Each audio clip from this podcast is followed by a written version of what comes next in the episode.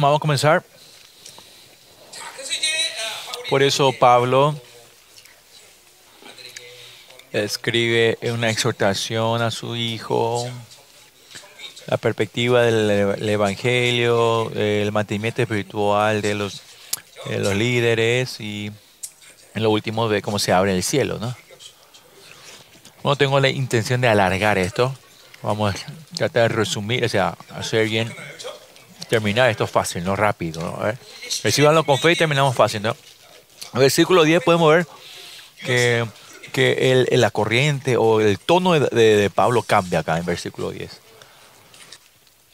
Versículo 10 pero tú has seguido mi doctrina, dice. Son palabras que él está dando a su hijo eh, Timoteo, un hijo espiritual, ¿no? Por ejemplo, un chico de mi vecino en el, vecindario, bueno, tiene que hacer así.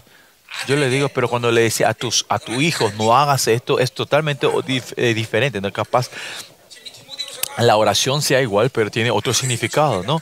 De esa manera acá podemos ver que, que está, está, diciéndole a su hijo, y no solo la frase, sino es la relación de padre-hijo e espiritual que tenía. Usted también, lo que yo diga, usted lo sirve como padre espiritual, eh, se transforma en vida, o si no, va a ser un peso, un tropiezo y una tentación para usted, ¿no? O sea, es, ¿Qué es el consuelo? El consuelo tiene que ser que tenemos tener relación con el Padre. Dios tiene que ser el eh, tiene nuestro Padre. Y si tiene esa relación, yo puedo ser el Padre espiritual de ustedes, ¿no? Porque la Biblia es, una, es un lenguaje relacional. Relación entre nosotros, en relación con Dios. Y cuando tenemos esta relación, por eso hablamos del libro de Tesalónicas, aunque P, Pablo predicó por un tiempo muy corto, ellos tenían esta relación, era, era posible que el evangelio podía fluir, o sea, florecer ahí, ¿no? Y así todo lo que Pablo explica, eh, eh, proclama está en esta relación. Lo mismo en la iglesia de Filipenses. Y no es un nivel personal, humanística, sino vamos a ser, vamos a ser cuates, vamos a ser socios, no. Sino que esta relación espiritual tenemos que tener con Dios, ¿no? Vivir como líder en esta tierra, mientras siempre cuando estemos en esta tierra, tenemos que tener una relación espiritual. Por eso en ese sentido el libro de Timoteo es tan importante, ¿no? Y, más allá que está haciendo el, pa el padre acá, está dando su último testamento, porque seguramente está hablando algo muy importante, ¿no? Y acá por eso la doctrina de Pablo, Timoteo lo conoce, reconoce bien, sabe bien estos. Y acá dice conducta. Conducta se refiere a cómo Pablo vivió con el Evangelio, cómo vivió su vida. Y en la Biblia dice, Pablo dice, yo fui un modelo para ustedes, un ejemplo, dice Pablo, ¿no? Y en eso dice dos, eh, fui pos imitai, son palabras griegas que se usan aquí, que, que, que se usan imitadores en la vida de Pablo, ¿no? Y eso que Pablo cuando dice, habla las conductas, no es algo cosas buenas solo, sino también puede haber debilidades de Pablo. Y Timoteo sabe eso, ¿no? Y Timoteo no le toma muchos problemas como eso, porque él es el padre, ¿no? Lo mismo ustedes. Si ustedes no pueden tener una relación espiritual conmigo, no importa lo que yo diga, ustedes no van a entender el tono de, de, que le estoy diciendo a ustedes. Pero si tiene una relación espiritual, ustedes van a entender lo que está diciendo el Padre, ¿no? esa, esa, ese tono de cómo está hablando, ¿no? Y eso es lo que es el problema de ustedes en esta vida en la, en la iglesia del BAM, pues es un obstáculo para ustedes, ¿sí? No es que yo no entiendo el sentido que ustedes tienen que ser como era amigos, cuates, amigos y te, no, no es eso, sino que es una relación espiritual, ¿no? Hay gente que recién está completando su, su, su vida espiritual, pero muchos de ustedes no habrán escuchado esto en otra iglesia y tampoco esa relación, porque el, porque esto es solo posible hablar eso de una iglesia donde habla que la, el evangelio es verdad. Yo no estoy tratando de decirle que tengamos una sociedad, o sea, que seamos amigos de carne. Yo estamos hablando de una relación del evangelio, una, una, relación de vida, de padre e hijo, ¿no? Por eso toda conducta, propósito. ¿Cuál era el propósito de David, que, de, de Pablo que era? Él estaba contando ¿no? cómo el Padre vivió, ¿no? Cómo Él vivió con la palabra, por qué Él vivió así, ese, cuál es el propósito de la vida. Ustedes también, la visión que yo tengo para esta iglesia, claro, no es mi, visión, sino lo que Dios nos dio a nosotros. Y ustedes saben esta visión y ustedes están ah, confirmando y viven y siguen así con nosotros esto. Tenemos que compartir esto, ¿no? Y si ustedes no comparten esto, no, no hay razón. Claro, no, no es que existimos para esa visión, pero si vivimos el reino de Dios, hay una dirección que Dios nos quiere llevar. Y eso todos tenemos que tener, porque somos hijos de Dios, ¿no? Que el hijo, porque el, hijo, el reino de Dios se expande y crece para levantar ese, este, ese, el reino de Dios tiene, nosotros tenemos que tener el mismo propósito. O si no, naturalmente, ¿qué pasa? Ustedes buscan la visión propia y tú, y tú era mi, tu deseo propio, ¿no? Es completamente diferente al reino de Dios. Y nosotros, porque Dios nos dio la gloria, vivimos por, para su gloria, ¿no? El, propósito tiene que ser claro dentro de ustedes. El llamado eh, de iglesia y el habrá muchas perspectivas, muchos motivos. Uno es la visión que le dio a la iglesia, que tenemos que tener el mismo propósito, ¿no?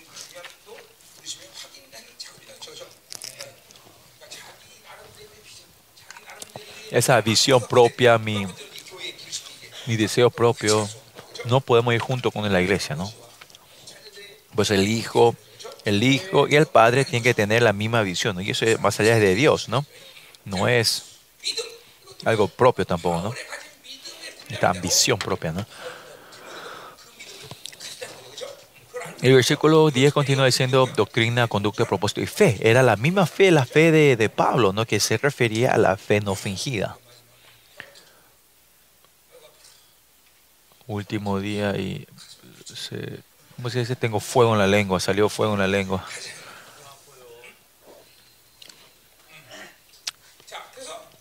Bueno, fe no fingida. La fe no fingida de Pablo es la fe de Timoteo. Y esto vino de Pablo, ¿no? Esta fe también.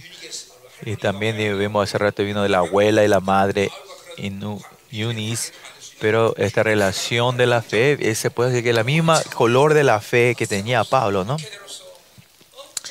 Y también continúa diciendo, después la fe viene eh, longanimidad, o paciencia, ¿no? longanimidad, esta es, saber aguantar, ¿no? Y eso es lo que eh, Pablo le mostró y, y Timoteo lo aprendió, ¿no? Todo esto, chicos, podemos entender que no son caracteres que con los que Pablo nació. Pero una persona es, nace nuevamente delante de Dios, en el momento que nace,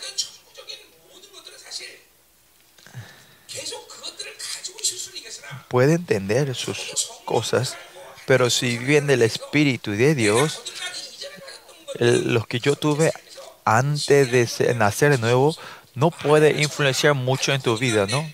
Pero si todavía, aunque ustedes tienen, eh, han nacido y todavía tienen influencia del pasado, hay significa que hay un problema en tu vida, ¿no? Yo, como le digo, yo soy una persona muy apurada y temperamental, pero guiando el reino de Dios y la iglesia de Dios, nunca me apuro y tengo un temperamento, ¿no? Y no es algo tremendo, sino que cuando ustedes son renacidos, sin que naciste otra vez, ¿no? Una vez que naciste, la primera vez naciste, lo que naciste es el nacimiento, en el segundo nacimiento desaparece eso. Es cuando nacen nuevos, quiero, Dios quiere que vivan con el nuevo carácter con que Dios te hace nacer, ¿no? Ese, esos eh, caracteres capaz no se desaparezcan, pero no puede influenciar en la vida con Dios, en la vida con Dios. ¿Por qué? Porque el Señor que renace. regeneración o renacimos es que vivimos de Dios, del poder del Espíritu Santo. Esto tiene que ser algo claro dentro de ustedes, ¿no? Ahora más. Nos, eso es que no sabemos si yo tengo eh, regeneración, si es que tengo nacimos, no, no saber es si vemos tu carácter, ¿no? Si de verdad tenés, esto, tenés estas dudas, ¿no? Todavía tienen desánimo. No pueden, no pueden, ¿no? Tiene, como Pedro y Juan, ustedes ven, ellos trabajaban juntos y levantaron al- al inválido, ¿no?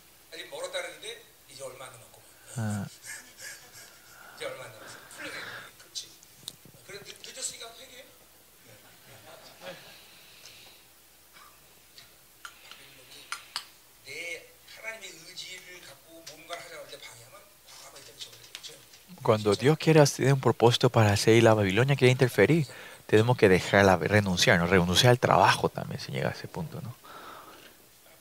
Me duele. ¿No te duele el corazón, chico? ¿No te da pena? Bueno.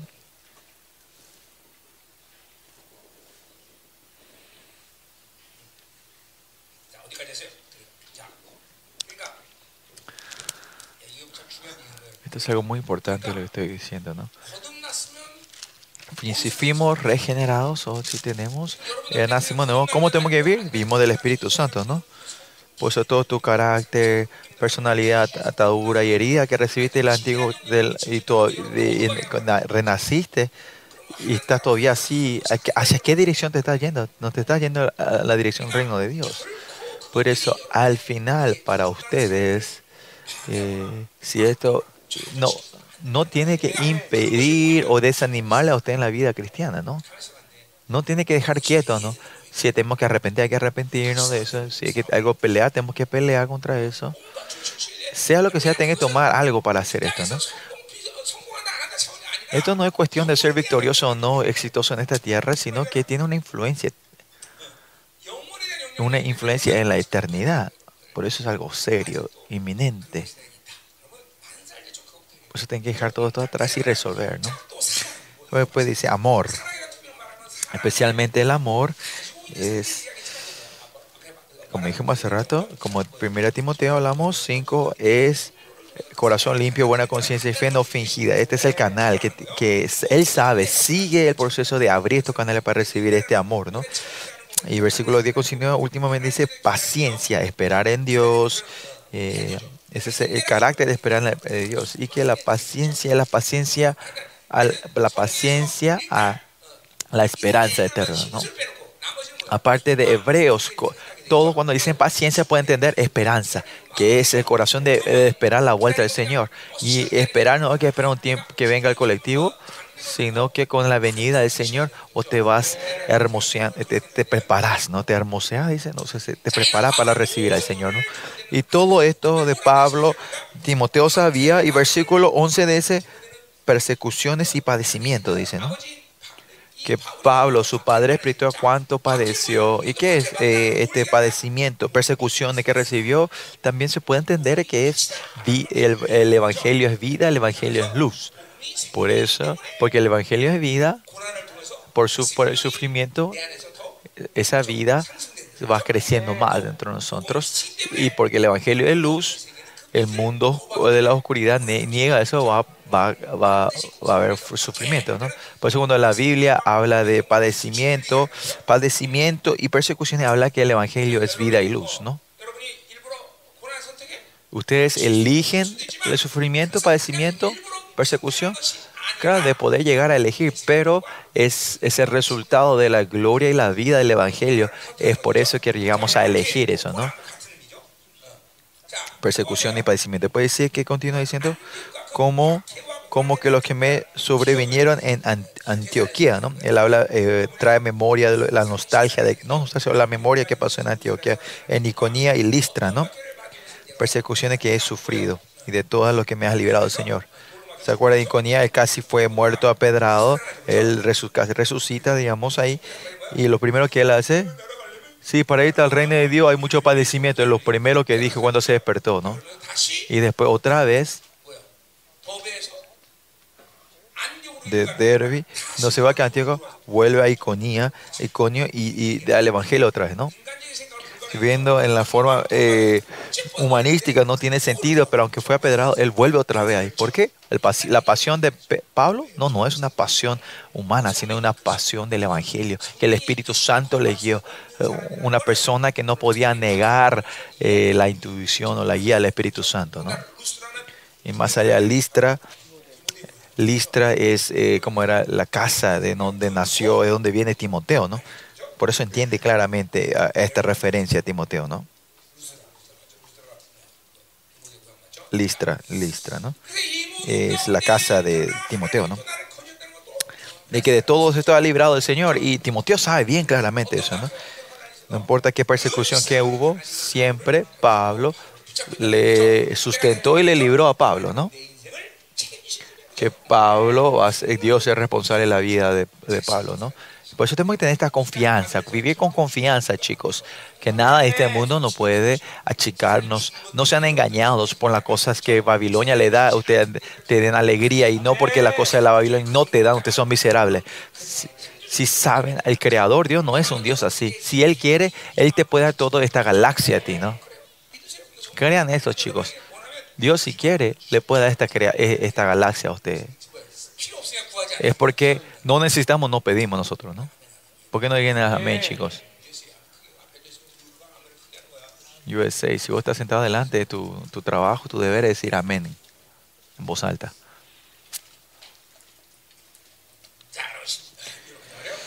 Versículo 12 continuamos, dice que, y también que todo lo que quieren vivir piadosamente en Cristo Jesús padecerán persecución. Versículo 12, ¿no? Y piadosa es estar dentro, dentro de Cristo, ¿no? Ayer hablamos que, yo en Él y Él en mí, ¿no? Y eso es posible cuando viene el Espíritu Santo a morar en nosotros, ¿no? Porque yo estoy dentro de Jesús, toda mi vida es una vida piadosa, ¿no? Y cuando vivimos una vida piadosa, la razón que no podemos vivir es tenemos que entrenarnos en esa vida piadosa todo el método de vida de usted es una vida piadosa, chicos. Y, por eso viene el amor, la reverencia y fácilmente poder conectarnos con el Señor, ¿no? Y vivir, y si vivir de Dios se transforma en algo muy difícil, es una evidencia clara que está viviendo de la carne, ¿no? Entonces, si hacemos el trabajo, el ejercicio de la piadosa, cuando el tiempo vaya pasando más, va a ser más fácil, ¿no? Cuando tenga mi edad, el cielo va a ir abriéndose fácilmente como yo, ¿no? Si una vida es piadosa, ustedes por lo menos unos años, máximo 10 años si hacen ustedes. Y porque estamos en el tiempo, en 5 años, ni largo, en 3 años, ¿no? Vamos, 3 años, chicos. Yo vine solo y tardé 30 años pero esto con ustedes, yo le di todo, es que ustedes solo tienen que encarnar en el tiempo de la oración, ¿no? Tres años, un décimo de lo que me tocó a mí. Tres años más que suficiente a ustedes, ¿no?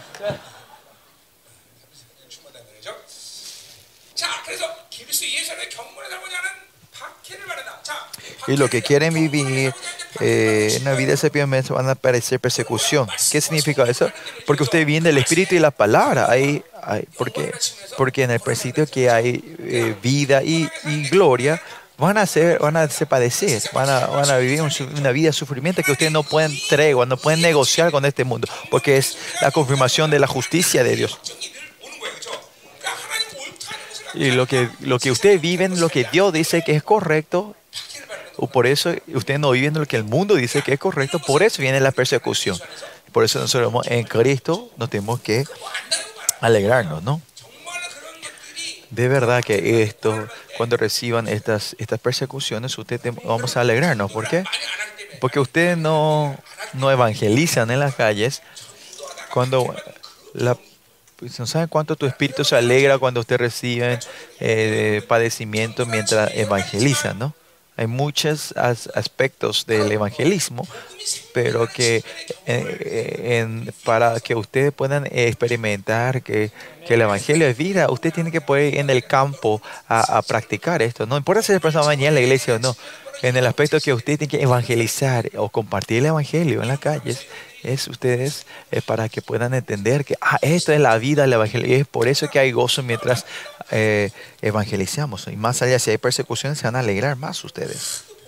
Y es porque no predican ustedes, no. Ahora es el tiempo ustedes de compartir el evangelio, chicos. En, en la iglesia van comiendo esta gloria. ¿Cómo no pueden ustedes eh, hacer pasar, iluminar esto, no? Pues, em, todos los demonios del cosmos se asustan al verla a usted. Mira, estos chicos tienen este, este, evangelio glorioso. Eh, vamos a estar en alerta, pero vienen a atacar, pero vienen y dicen, pero aunque tienen esta gloria, no hacen nada. Y se asustan así, ¿no?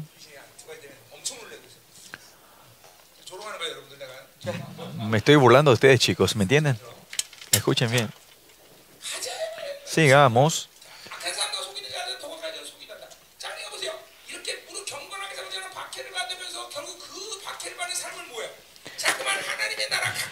Y esta persecución que, el, el, que es, significa que el reino está más cerca, el reino de Dios está más grande y está expandiéndose a ustedes. Pero la gente que no viven así, ¿qué ocurre?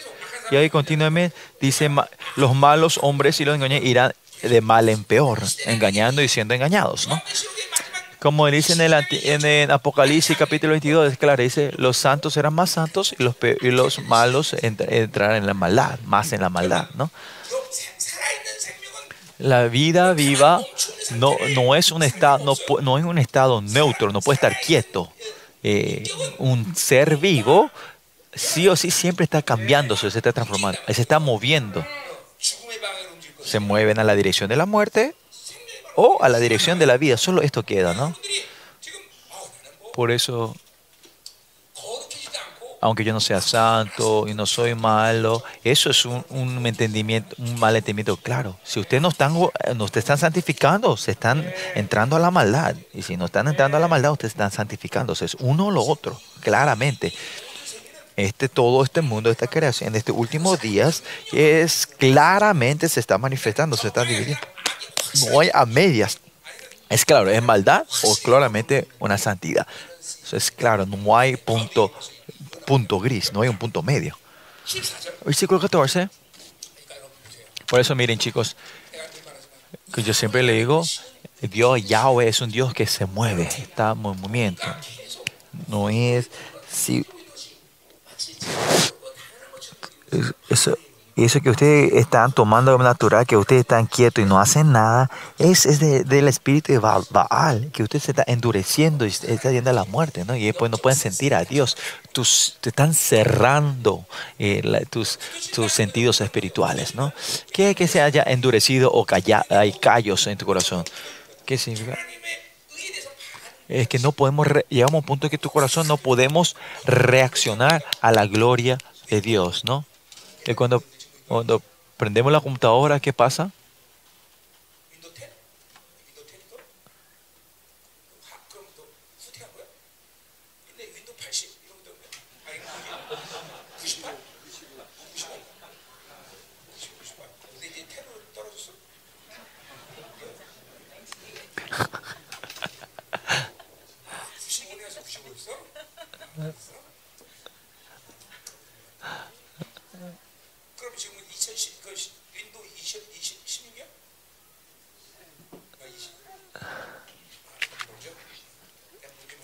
Bueno, lo que sí, cuando vos prendés, prende la computadora hasta el Windows, ¿no? Viene el Windows, ¿no? Tiene que levantar, no importa cuánto usted aprende, no, no, no se prende, significa que la computadora está compuesta, ¿no? Así también lo ustedes, si ustedes no están reaccionando, ustedes tienen que saber que pueden reaccionar instantáneamente a la justicia de Dios, pero si hay callos en Dios, no pueden, ¿no? En la vida de tu cristiana, la gente que ha experimentado esto sabe, ¿no? Miren, no es que no oraste, pero en tu vida oración, de repente Dios te da una inspiración que te quede una oración especial. Hay gente que si sienten eso, dejan todo atrás para orar, ¿no? Que Dios quiere que dé una oración, un- una ofrenda especial. Te da esta inspiración, vos das eso, ¿no? Y saben que esto me da calofrío. Hay tiempo que Dios alguna vez se quiere recibir eso de mí, ¿no? Y ahora mucho tiempo. Y entonces yo dejo todo atrás y doy eso. ¿Y Dios? Entonces, sí o sí, Él paga sobre. ¿Por qué Él me dice que lo dé?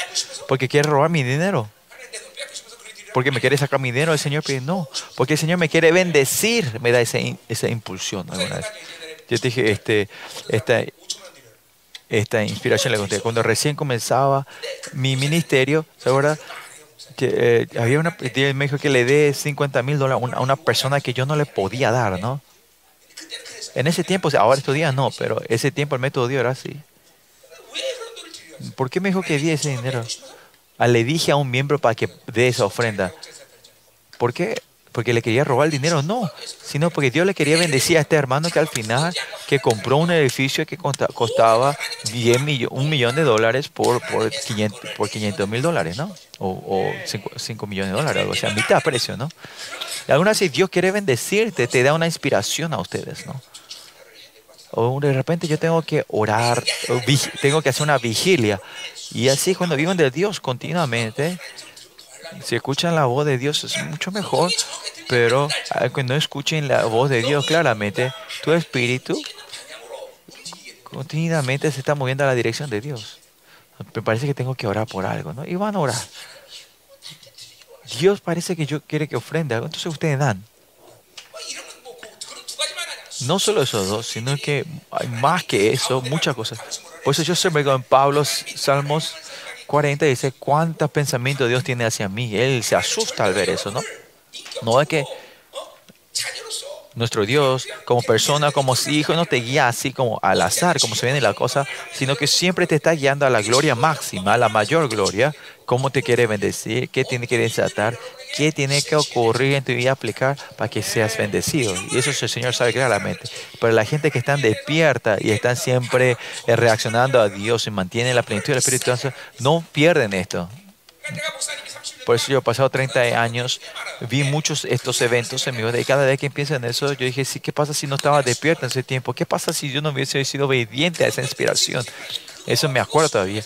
Porque em, obedecía eso, cuánta bendición venía Dios, cuánta mundo espiritual yo experimenté. Hay, hay eso, ¿no?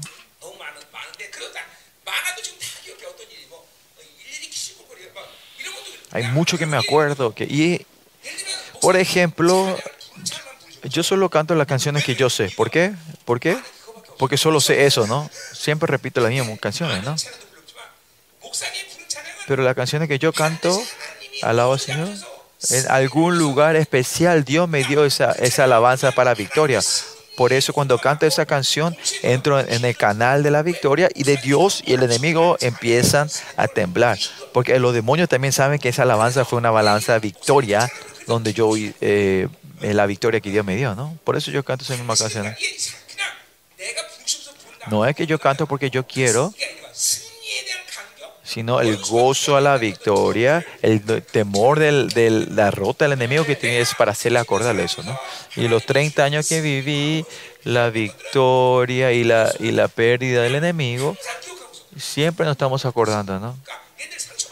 Y eh, los enemigos están recibiendo herida cada vez que canto esa canción. Ellos saben la victoria que yo tuve, ¿no?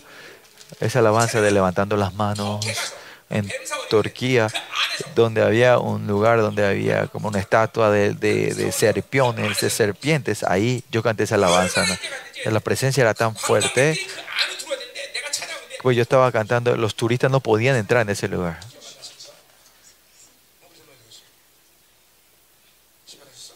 ¿No está mi esposa? Me traicionó, mi esposa se fue. Me está intercediendo.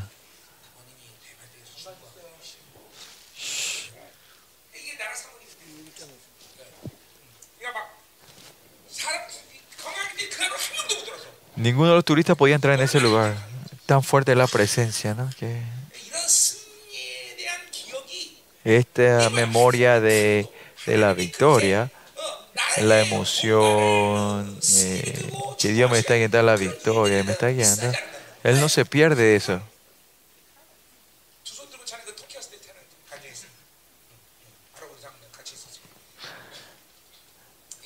Por eso, eh, miren, si no están despiertos ustedes, la vida de ustedes, en ese sentido, lo que Dios le da no, no pueden recibir, hay una pérdida muy grande a ustedes, ¿no? Por eso hay que bien no, reci no recibí esa inspiración. ¿Qué pasa si me dio esa inspiración? Yo tenía que ofrender 50 mil dólares, ¿no? Gracias a Dios. Pues vivir el Espíritu Santo es una pérdida. Mucha gente puede decir así, ¿no?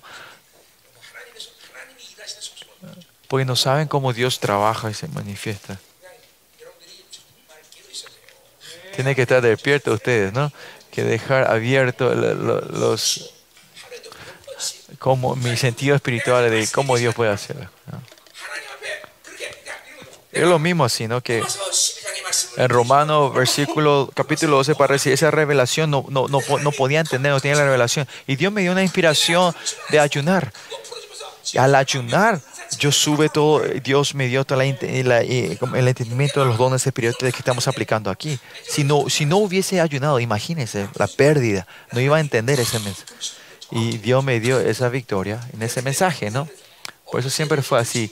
Donde sea, yo no sabía cuánto Dios me iba a dar, me iba a dar la orden de ayunar. Por eso yo cuando comía, comía muchísimo.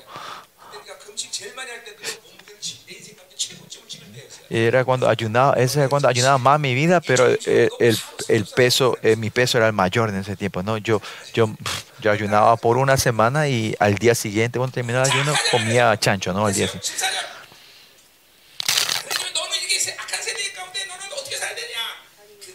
Y eso, en este tiempo peligroso, acá dice, versículo 13, ¿cómo tenemos que vivir? Dice que, versículo, pero, pero persiste tú en lo que has aprendido de personas sabiendo de quiénes has aprendido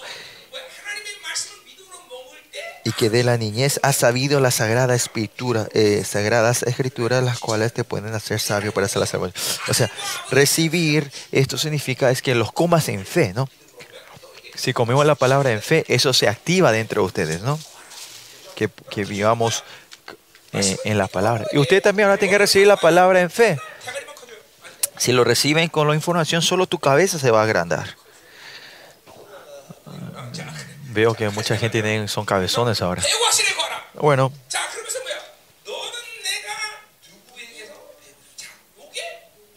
Pero persiste tú en lo que has aprendido, que es la palabra, y te persuadió, sabiendo que, has, ah, que han aprendido. ¿no? Vos, Timoteo, la palabra que yo te, enseñé, yo te enseñé Pablo, eh, Timoteo, ¿de quién es, de, aprendió? De Pablo, ¿no?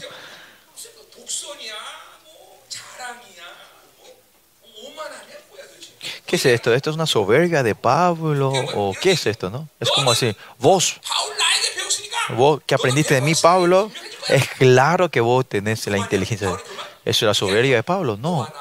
Entre vos y yo, como en una relación de padre e hijo espiritual, vos podés encarnar esta relación, eh, esta palabra en tu vida. En primera tesalonicense también dijimos así que la iglesia es claro que reciben eh, la elección, elegidos, porque primero los frutos de la, de la fruto, ¿no? La fruto de su vida, puede ver el trabajo, viendo el, tra- eh, ellos saben que tienen porque tienen la obra de la fe, trabajo de la, del amor y constancia de la esperanza. Y más allá, Pablo tiene la confianza porque la palabra que él dio no es una palabra que él solo da, sino porque con el Espíritu Santo él da esta palabra, él sabe, esta tiene confianza. Por eso en ese sentido, es ah, no solo Pablo, sino los, los pastores y líderes, entre ustedes y yo, si ustedes reciben la palabra en fe, es claro que ustedes van a ver la gloria también. Yo tengo esa confianza. ¿Por qué? Porque esa palabra me transformó a mí también. Si no reciben esto con fe, ahora pierden todo esto ustedes. Hay que recibir la palabra con fe. Entre ustedes habrá de comer la fe, tendrán dificultades. No entienden qué es eso, pastor. Pero eso significa cuán tanto a ustedes han vivido sin el Espíritu Santo. Si viven el Espíritu Santo, van a, no van a saber. No hay forma que no sepan vivir de la fe. Ustedes reciben viviéndose el Espíritu Santo, ¿no? Bueno, y ahí que continúa, versículo 15. y habla sobre eh, lo que aprendió, qué es lo que aprendió y que desde la niñez ha sabido las sagradas escrituras. Que Timoteo desde pequeño, y más allá su papá es griego, ¿no? Imagine cuántos entrenamientos helenísticos pudo haber tener, pero por la fe de la madre no fue así. Timoteo continuamente recibió la palabra eh, Usted también cuando se casen tiene que hacer, ¿no? A tus chicos no tienen que tratar de crecerlos en la Babilonia. Ustedes, tus hijos, ustedes también, ustedes mismos, en la vida de ustedes, para, que puedan ir un camino glorioso, es que, que Dios sea responsable de tu vida. Para que usted tiene que Dios sea responsable, más que nada, es que, que ustedes tienen que estar embriagados, tienen que estar fermentados en la palabra de Dios. Un día de usted vive, en el día de un día en tu vida, hay muchos métodos de dar el monto a Dios. Primero es la oración, ¿no? El tiempo de oración, cuanto más tiempo de oración usted tiene, el monto de Dios se va a ir llenando. Y otro, en oración también es importante, estar la palabra de Dios. Yo en meditar, y es la razón que en el liderazgo yo le hago memorizar la palabra de Dios, no es yo también ahora todavía sigo memorizando todos los días, ¿no? Estoy meditando la palabra. Siempre todos los, los eh, yo doy prédica, plenar, eh, enseñanzas de un libro, yo estoy memorizando los, los verbos, eh, los versículos importantes, ¿no? Y porque eso es una clara evidencia que está viviendo Dios, ¿no? Y ustedes, como ustedes, si, como gente como ustedes, si ustedes están negando la Biblia, es claro que van a vivir del mundo, ¿no? Por eso ustedes, en el tratamiento de la palabra, lo primero tiene que entrenarse de leer un monto, una, una cantidad, un monto grande, ¿no? Yo, ¿se acuerdan? Yo cuando veo un libro, Dios me da la impresión de un libro, trato de terminar todo el libro, el libro, ¿no? Si el libro Corintias, termino capítulo 1 al 13, de, un, de una vez, ¿no? Cuando abro un libro, trato de terminar todo de una vez, ¿no? Y cuando siempre le digo, si el libro de Judas, es- estoy feliz ese día, pero si Dios me dice Isaías, yo tengo que estar todo el día con la Biblia terminando el libro de Isaías. Esto es entrenamiento, y esto viene entrenamiento de una vida piadosa. Y tiene que tener esa corriente de leer completo, por completo la Biblia. Y así ir fermentándose en en la palabra de Dios, sumergiéndose en la palabra de Dios. Y así van enseñando a sus hijos también. Parece que esto no, no tiene nada que ver, pero vas a ver que esa ese tu hijo va a ir creciendo en la palabra de Dios. Aunque el resultado capaz no, no lo pueda ver eh, instantáneamente. Miren, Por eso, eh, tiene que ver cuán importante es meditar en la palabra. Y miren Josué capítulo 1. Ahora ese gran líder Moisés ha muerto y Josué, este niño, este joven, cuán eh, temor hubiese estado. Y Dios le da poder, autoridad. Y él no sabe qué hacer con eso. Pero en Josué, Jehová, ¿qué le dice a Josué en capítulo 1? Vos medi- eh, medita en la palabra. Es lo más importante para ser un líder, ¿no? Ahora también está en de temor. Lo que Dios le dice es, es no desmayes ni a la izquierda ni a la derecha, sino que medites en la palabra. Para, eh, el secreto para ser un líder, llevar a 3 millones de gentes, es meditar en la palabra. Y usted tiene que creer en eso, chicos 그래 말해서 목사님이 지금 Honestamente hablando, yo, yo estoy entrenando a los pastores core- de- y eh, misterioso es algo sobre, sobresaliente en mí. ¿Hay o no hay? 있어요. 있어, 있어요, 있어요, 있어. 잘생겼어요.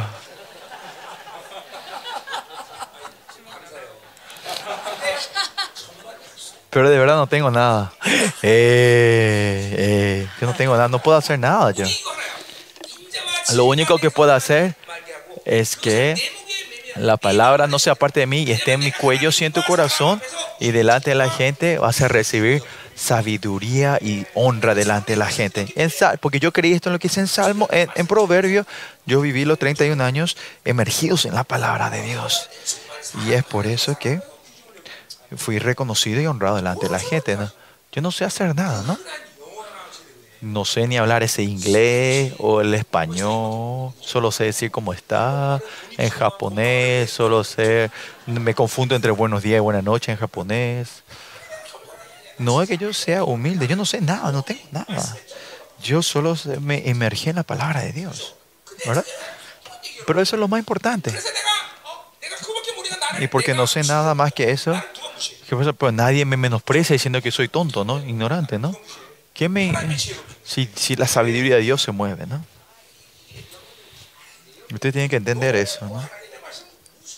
Ustedes menosprecian demasiado la palabra de Dios. En un día, ¿cuántos ustedes, eh, ustedes, cuanto más tiempo, el tiempo mejor que tenga o mantiene un tiempo, ¿cómo se dice?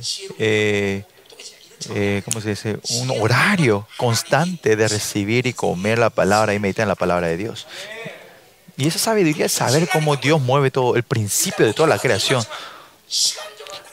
Y ahí no van, a, no a perder, no hay pérdida de tiempo. Si sabes el principio de cómo Él cre- creó y mueve este no, no hay pérdida de tiempo. La vida nosotros es una pelea de tiempo, ¿no? En tu, en tu juventud. Si ustedes pueden resumir 10 años, imagínense si ustedes avanzan 10 años que otros, otros jóvenes, tu vida va a ser tremendo, ¿no? Yo a los 29 años, a dura pena recién vine a la iglesia y, llevé el misterio, ¿no? Y miren, y, miren, yo comparado con otros pastores, yo estoy perdiendo tiempo, yo estoy atrasado. No, aunque comencé tarde, puedo llegar así, es porque yo estaba embriagado en la palabra de Dios. Dios me hizo saber toda esa estrategia, porque yo sé esa posesión. No pierdo tiempo. No hay, no hay tiempo, pérdida de tiempo, ¿no? Y no tenemos que tomar ligeramente que estamos eh, viviendo la palabra de Dios. Tenemos que acostumbrarnos. Y tiene que una costumbre. Levantarte a la mañana, orar. Y si lloraste, comer la palabra. Eso tiene que ser, tiene que ser una costumbre tuya. Hoy, hoy hebreos, recibir y leer toda la Biblia hebreos. O segunda Corintios, comer eso, ¿no? Así, porque comemos la palabra de Dios como, como entero. Eso vamos a hablar más tarde, ¿no? Hoy. Eh, por lo que sí, Timoteo desde la niñez sabía así las sagradas escrituras, ¿no? Era una vida bendecida, ¿no? Las cuales te pueden hacer sabio para la salvación por la fe que es en Cristo Jesús. Por eso esta palabra es, es, es para darte la fe en Cristo, ¿no? Por eso al final, ¿qué es esto? Que esta palabra es que esté de- ustedes estén en Cristo, dentro de Jesús. Que la palabra esté dentro de nosotros, la palabra esté dentro y yo estoy dentro de Él. Esa relación se cumple, ¿no? Porque somos seres del nuevo pacto ahora. Entrar en su palabra es que yo esté dentro, de Él. Y no es que esa palabra está quieto, sino esa palabra se mueve como vida dentro de nosotros. Que usted eh, esté meditando y están comiendo, es que la palabra de Dios se está moviendo entre ustedes. Mientras ustedes escuchan el mensaje ahora eh, por fe, el mensaje del nuevo pacto se está moviendo entre ustedes. Empieza a haber un spark, una chispa dentro de ustedes. Y eso es lo que se puede decir cuando recibe la gracia. Que ustedes, que ustedes concuerdan lo que yo predico y por eso dicen, y dicen amén, sí, estoy de acuerdo. Y si ustedes no dicen nada es que no están de acuerdo en lo que yo estoy diciendo, la predica. Y entonces, ¿por qué no dicen amén? Tienen que ser amén, porque acuerdo, están de acuerdo, ¿no? Amén. Por eso la palabra de Dios, eh, tenemos que estar así embriagados, estar emergidos en la palabra de Dios. Y esta palabra es la sabiduría para la salvación, ¿no? Es, el método de llevar gloriosamente delante de Él, está en esa palabra, en, la, en ¿Por qué ustedes ganan dinero? ¿Por qué quieren ser alguien en esta tierra? porque ustedes quieren levantarse, pararse gloriosamente delante del día, delante del Señor. Pero si no tienen esa palabra, esa sabiduría, es, están, van a perder, eh, tienen el peligro de perder la dirección hacia Dios, ¿no? Pues yo veo en mis ojos, no, hay mucha gente que han perdido, han perdido la dirección que hacia, hacia Dios. Y ustedes no saben cuán peligroso es perder esa dirección. Si te van a, la catarata Niagaras, al comienzo parece las aguas son calmadas, pero llega a un punto donde tiene la señal de que si ahí seguís vas a caer en la catarata, ¿no? Y ahora mismo, si ahora no sabes que ahora no sabes cuando perdés la, el- la palabra de Dios que te estás a punto de morir, pero, está- pero cuando llega un punto va a llegar que si no obtenés esa palabra es fácil que te caigas y te pierdas, ¿no? Por eso chequen si estamos yendo claramente en la dirección o no. Esto no es la visión, sino que estoy de acuerdo con Dios, estoy en la dirección de Dios. Los hijos de Dios no pueden ir así como quieran. Dios siempre le está agarrando y están de acuerdo con Él. Y no es, o si no es así, vos le dejas atrás y dices, Señor, déjame yo me a como yo quiero ir, porque no tienes la palabra de Dios, por tu pensamiento y tu sabiduría y tu método, y van gui- guiando tu vida y ustedes tienen el mal entendimiento, piensan que ese es el éxito. No, no tengan este mal entendimiento, chicos. No sean engañados. Por eso escuchar la palabra de Dios así de importante. Como dije hace rato, ¿no? Eh, ¿Por qué tengo que ver la palabra de Dios enteramente? Versículo 16 dice, toda la escritura es inspirada por Dios y útil para enseñar. Inspirada por Dios. Es rúa, viene la palabra, fue. Fue inspirada, fue soplada con, con el viento de Dios, ¿no? Es por el aliento de Dios. Y es por eso que ustedes vivan emergidos en esa palabra, ¿no? que fue inspirada por Dios. ¿Qué quiere decir? Eso que Salmo, pues, que Pablo, cuando hablaba de esta escritura sagrada, no era no eran los 66 libros de la Biblia, sino todo lo que fue escrito por, por la inspiración de Dios, ¿no? La revelación de Dios.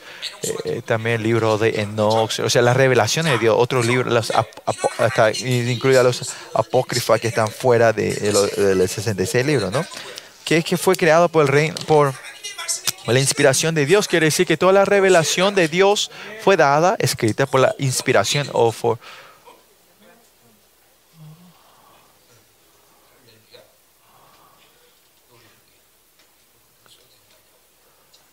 ¿Cómo podemos entender que fue inspirada?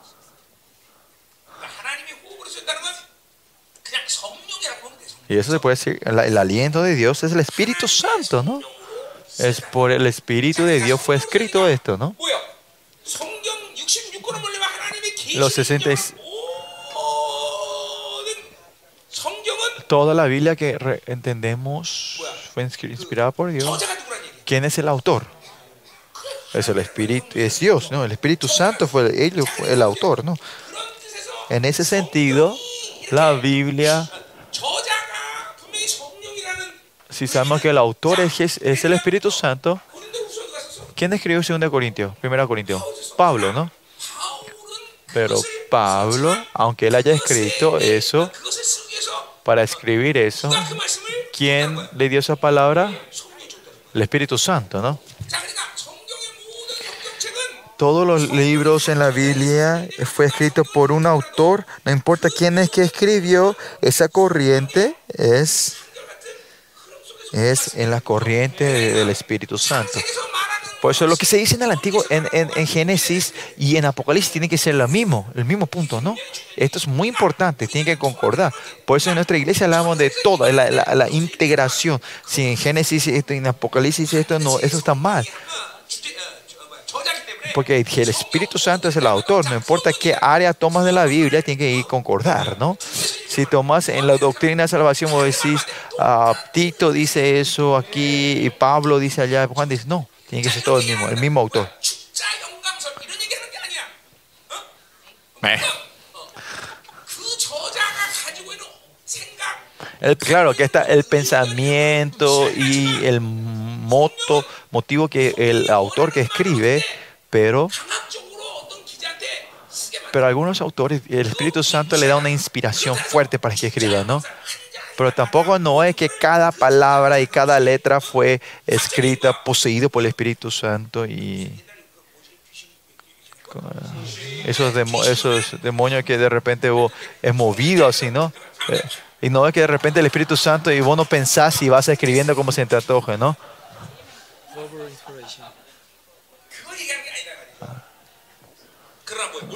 no es una inspiración verbal, sino como el Espíritu Santo es la inspiración. Toda la palabra, la corriente, se va se escribe de acuerdo todos al, a, como era, a la motiv, eh, no motivación, eh, a lo que el Espíritu Santo quería escribir, ¿no? Claro, hay algunas cosas que el Espíritu Santo toma y escribe tal cual como quería, pero no importa que me, no importa eh, en qué tema sea, tenemos todos el, propósito, el mismo propósito, el mismo tema y el mismo contenido, ¿no? Y no tener esto es que ya se haya ah, roto la verdad, ¿no? Por eso nosotros es importante en nuestra iglesia que el auto, que como era eh, la tradición del apóstol es muy importante que donde sea tenemos doctrina de la iglesia, salvación de Cristo, la doctrina de Cristo, todo eh, fluye igualmente en toda la Biblia, ¿no? importa en qué texto vaya, ¿no? Esto es claramente que fue inspirado por, por Dios, por el Espíritu Santo, ¿no? Pero muchas áreas nosotros, usted no tiene que olvidarse que es literal. Claro que hay metáfora y simbolismo, pero mucha área de la Biblia es literal si hay una inspiración que, que, que, que hay, que, hay una inspiración, hay una inspiración, entendimiento que, que choca, que choca, usted tenemos que recibirlo literalmente primeramente, ¿no? No importa quién fue el que escribió el reino de el, mo, el motivo el, el motivo, el núcleo, y lo que es el motivo, el núcleo, que quería decir, está todo escrito ahí. ¿no? Cuando decimos, cuando decimos eh, la doctrina de Pablo, ¿no? No existe eso, solo la doctrina del Espíritu Santo, ¿no? Todo lo que dice el Nuevo en, en, los seminarios no tiene sentido. Ah, tienen eh, doctrina de Juan. Juan no tiene doctrina, claro. Cuando decimos, hablamos doctrina de las corrientes, sí podemos entender que hay, pero no es, una, no es que Juan es el único que tiene una perspectiva de la Biblia, sino es el pensamiento y el método del Espíritu Santo que usa Pablo. ¿no? Por eso, en todo ese sentido de la Biblia, está la vida de la revelación que estamos todos juntos en el Espíritu Santo. ¿no? Pues usted cuando recibe la palabra en este ministerio, Ustedes usted no están pensando en todo esto y están recibiendo la palabra. Ustedes no saben que esto es una bendición. ¿Por qué creen que ustedes son bendecidos que están escuchando este mensaje? ¿Por qué no saben? Porque esto es gracia, es gracia. Es la gracia de Dios que ustedes no hace falta que sepan todo esto. Más allá del pastor que yo hice algo, Dios me eligió, ¿no? Y eso también es irónico, ¿no? ¿Por qué no elegía una persona inteligente, una persona, una persona como eh, intelecto de 89? ¿Entienden por qué?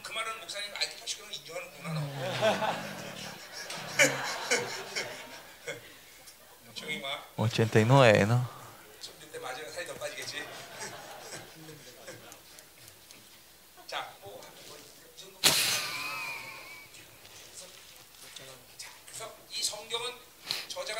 ¿Y quién es el autor de la Biblia entonces? el Espíritu Santo o la Biblia se fue escrita de acuerdo al motivo o el que quería el autor, ¿no? No importa quién fue el que escribió esto, eh, el autor, el Espíritu Santo, ¿no? El, nivel de la expresión del lenguaje de cada autor, eh, su artístico creativo, no menosprecia eso, pero, pero no importa por eso que el Espíritu Santo, el motivo, y no, cambia el motivo y la razón del cual el Espíritu Santo quiso escribir esto, ¿no? Bueno, no importa qué área de la Biblia toma, nosotros estamos viendo el libro escrito por un autor. La pentitud, ¿quién escribió? Fue el Espíritu Santo. Apocalipsis, ¿quién escribió? El Espíritu Santo, ¿no? Todo esto, cuando reconocemos así, ¿qué tenemos que reconocer? No importa qué área de la Biblia lo tomes, eh, habla sobre Jesucristo, ¿no es así? ¿Quién es Jesús? Nos enseña quién es Jesús. No, no habla del reino de Dios. ¿No es así? De acá habla el reino de Dios y allá habla de otra forma. No puede ser, ¿no? Aunque sea en Isaías, en Apocalipsis, el reino de Dios es todo. Tiene que ser la definición, tiene que ser igual. Pues así es fácil. Si entendemos así, podemos fácil recibir la Biblia, ¿no? porque es algo escrito por el, por el Espíritu Santo en sí es la verdad, ¿no? Inspirar para útil, para enseñar, redarguar, corregir.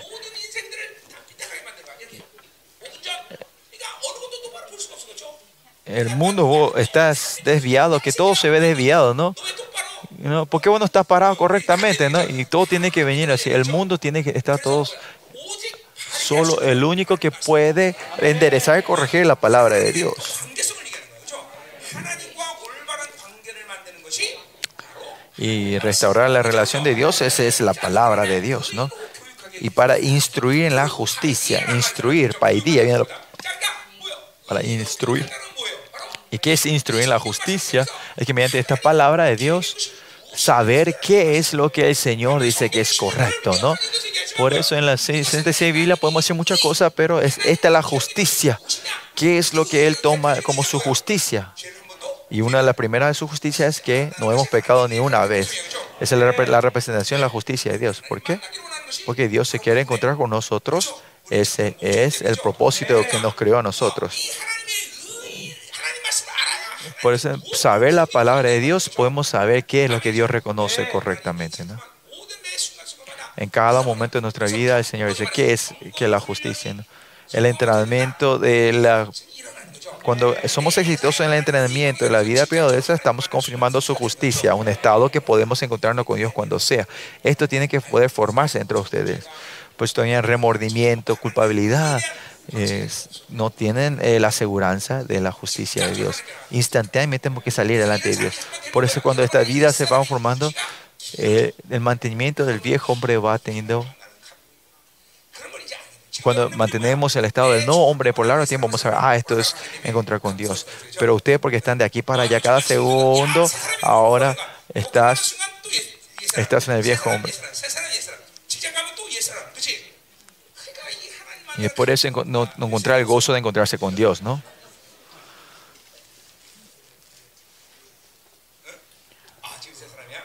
Ahora está un hombre excelente. Oh, hopefully, espero que en tu, en tu trabajo también mantengas el nombre. ¿no? Versículo 17. Ya estamos terminando. No, falta capítulo 4 todavía, por Dios.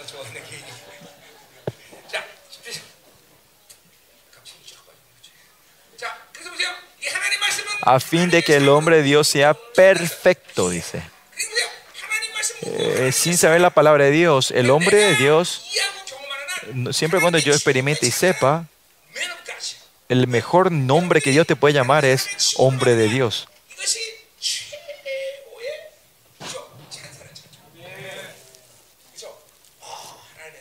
El hombre de Dios, que Dios te diga, hombre de Dios.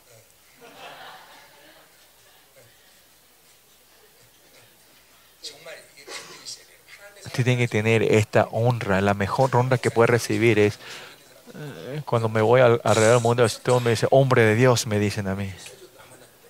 Sergio también me dice, hombre.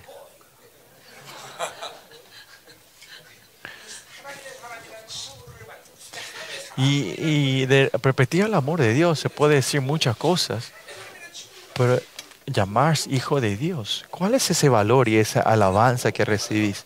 Más que nada, es tener esa confianza que soy hijo de Dios. Ah, esa es la posesión de Dios. Si es solo la posesión de quién puede tocarte, ¿no? Muchas cosas eh, puede decir, pero lo más importante es que Dios te posee. No es ahí terminó la cosa, ¿no? Que si Dios creador me posee y terminó la cosa, ¿no? Que Dios te haya poseído. Cuando ustedes es algo que se confirmó cuando recibieron la salvación es usted. Pero aquí, mientras se escuchan la palabra, es lo importante acá que fueron perfeccionados, son perfectos. Que no es que de nombre sos hombre de Dios, de nombre, sino que de verdad ahora sos una posesión de Dios, porque sos la posesión de Dios, o vivir solo lo que Dios te da, que vivís una vida que Dios es responsable de tu vida. Y en ese sentido, vivís sin responsabilidad, ¿no? no que yo no estoy viviendo así, es claramente es que la palabra de Dios al final te va a transformar así, ¿no? Aleluya. No es otra cosa, es la palabra de Dios. En, si vemos la partida de segunda Pedro, es que la gran promesa de Dios te, te hace participar en, en, el poder divino, en el carácter divino de Dios, ¿no? Y esa es una, un- una, promesa grande y la promesa grandísima es que seamos parte de, tomemos, seamos parte de ese, de ese poder divino, carácter divino, ¿no? Por eso, en dos cosas, ¿no? Son, ustedes son hombres de Dios y son gente que sean parte de, eh, era que seres divinos.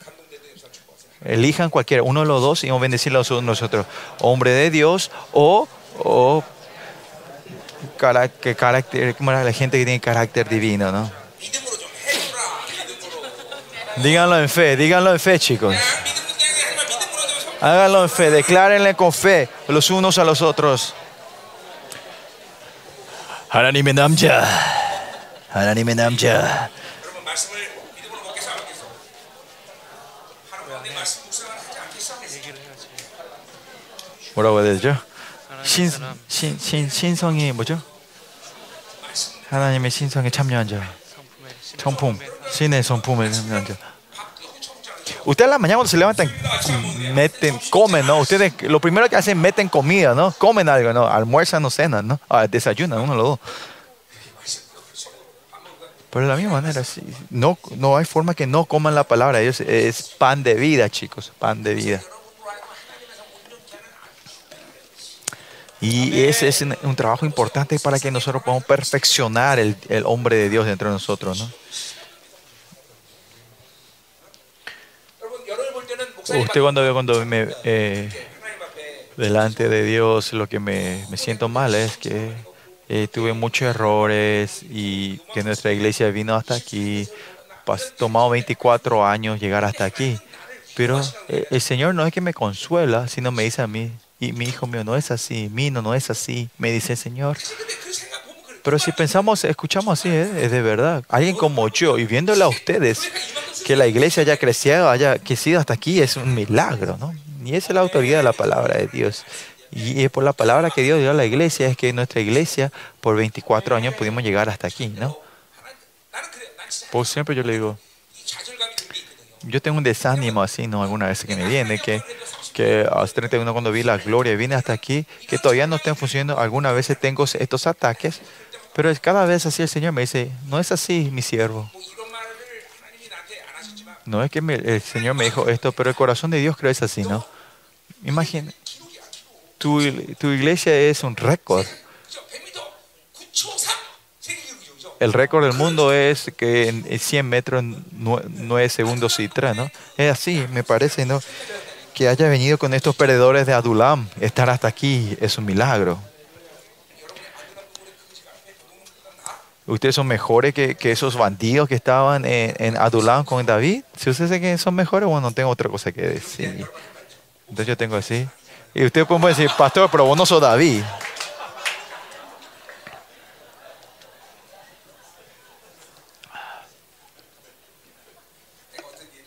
Una vez me acuerdo que hace tiempo atrás un pastor, ese pastor tenía mucha herida a sus iglesias, le dice, ¿cómo, cómo Aarón y Miriam se atreve contra Moisés? ¿Cómo ellos se pueden atreverse así? Y yo tenía que estar callado cuando ese. Yo le dije, "Pa- yo le dije, pastor, vos no sos Moisés, le dije.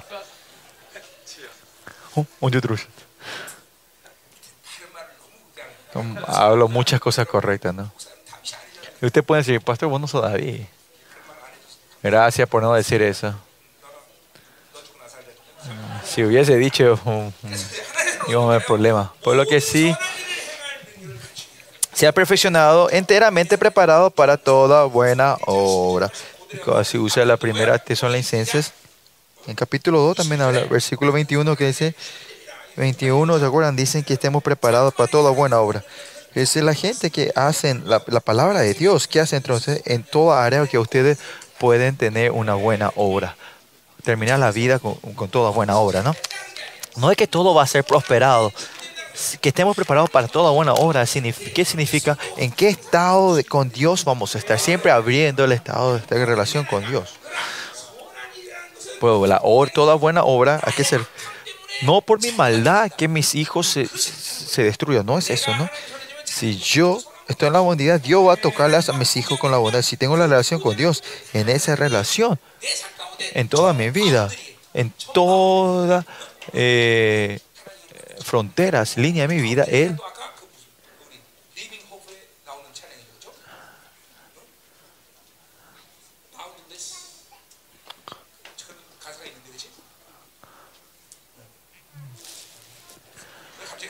¿Por qué me acordé de eso de repente? Sin límite, ¿no? En todas limitaciones, en toda área. ¿no? Vamos, capítulo 4, capítulo 4. Vamos, capítulo 4. Este capítulo 4 Pablo no es que escribe a medias. Es un estado que está en la presencia y el cielo está abierto. Así Pablo escribe este capítulo 4. ¿no? El segundo a Timoteo, si ves, me parece que no escribió capítulo 1 al 4 de una vez hasta el final, ¿no? No es que comenzó y terminó de una vez. Pues hubo un tiempo, hubo hasta capítulo 3, 17, él escribe, puede habrá descansado un rato y después cuando empieza a escribir capítulo 4, es, él escribe donde la emoción está de haber, tener cielos abiertos y cuando termina, termina el versículo 8, creo que el eh, versículo 9, él para y después escribe. Creo que, eh, porque es, es la corriente como está escrito, ¿no? La corriente del Espíritu Santo escribió así, ¿no? Sí, cuando hablamos al cielo y el, y, y el, Pablo me dice, yo no escribí así, bueno, eso sería otro tema, pero yo quería saber, ¿no? Él escribió. Por lo que sí, eh, con el mismo Espíritu Santo, el Espíritu Santo de Pablo, experta conmigo, creo que fue eh, así, ¿no? Y este capítulo 4 está donde está donde la gloria se abre y él escribe lleno de la plenitud del Espíritu Santo, ¿no? y es su último testamento de la vida ¿no? a su hijo.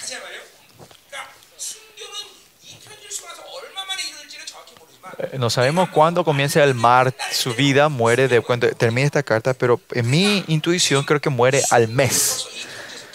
Pues en esta, en esta carta él ya, ya recibe esa, ese don, ese llamado, a ese llamado del mártir en ese tiempo. Man.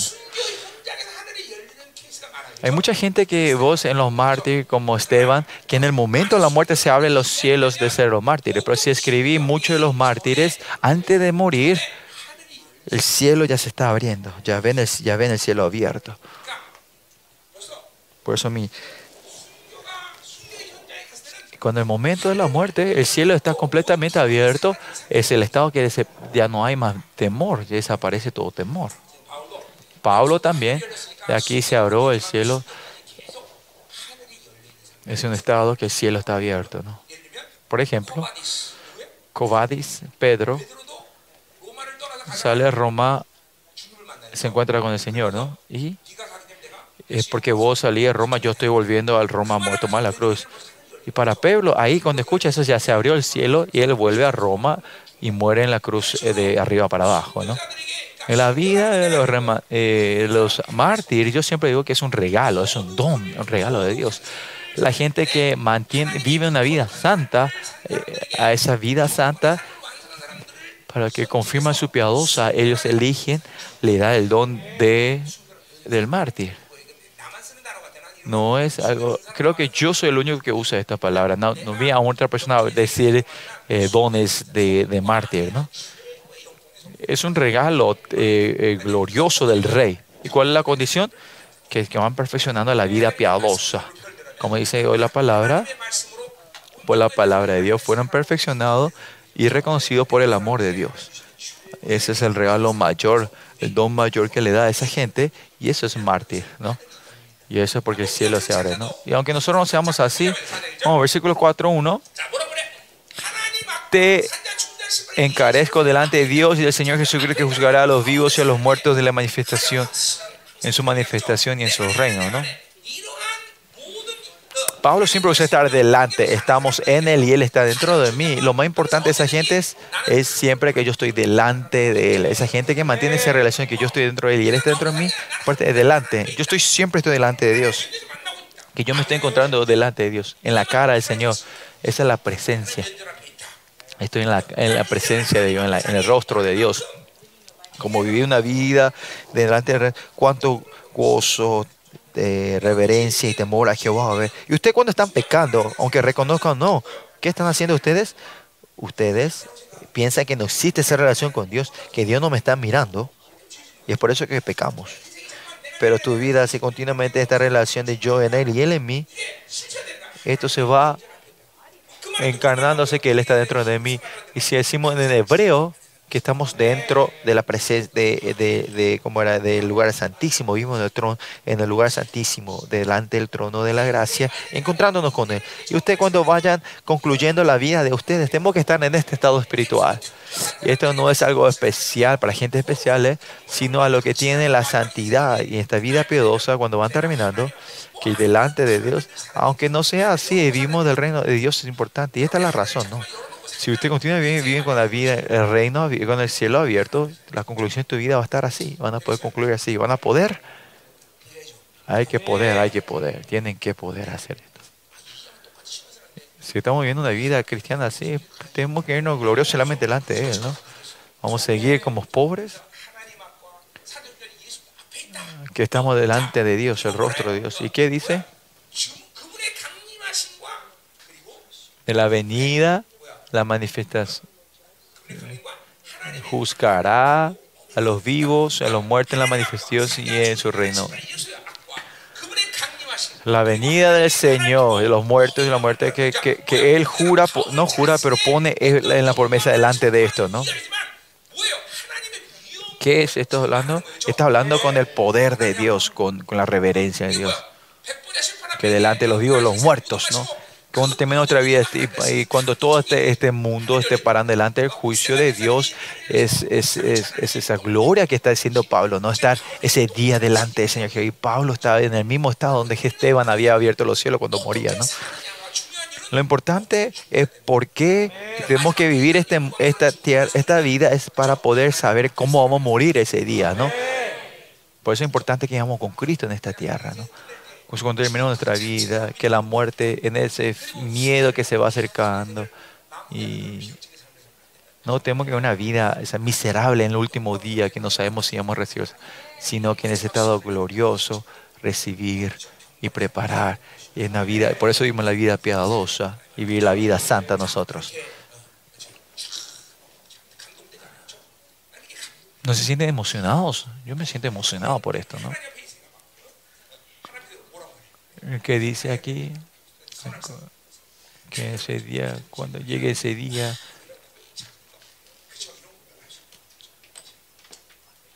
que he corrido la buena carrera y estoy delante de Dios, poder confesar eso cuando venga ese día, ¿no? Ahora sigamos. Te encarezco, dice, y primero que no te pelees.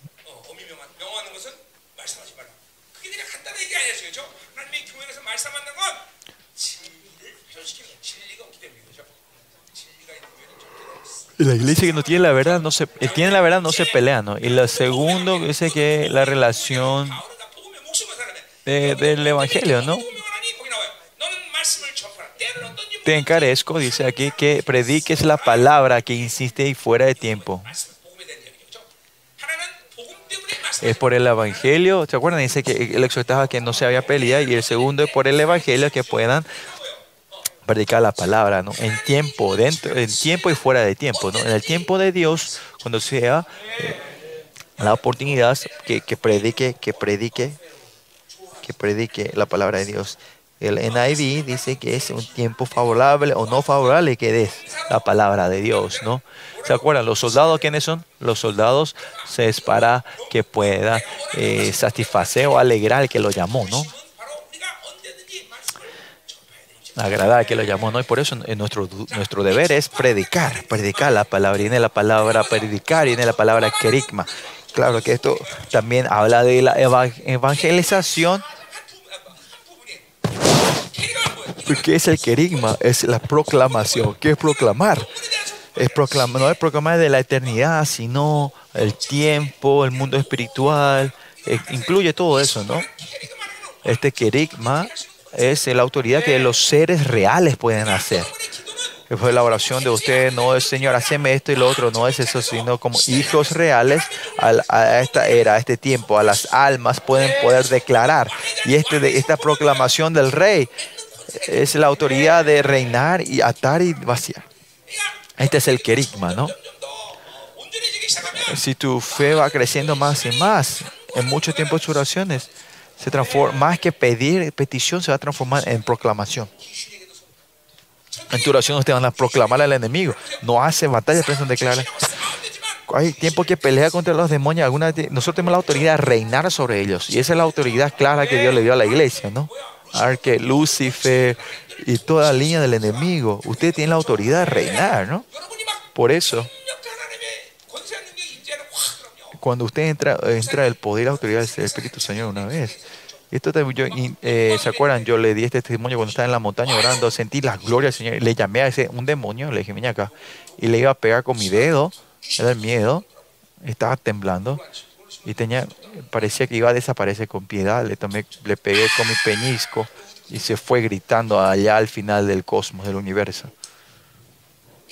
Por eso miren, esta autoridad real importante que es aquí, no es qué es lo que hacemos, qué poseemos, eso no es lo importante. ¿Dónde comienza nuestra vida?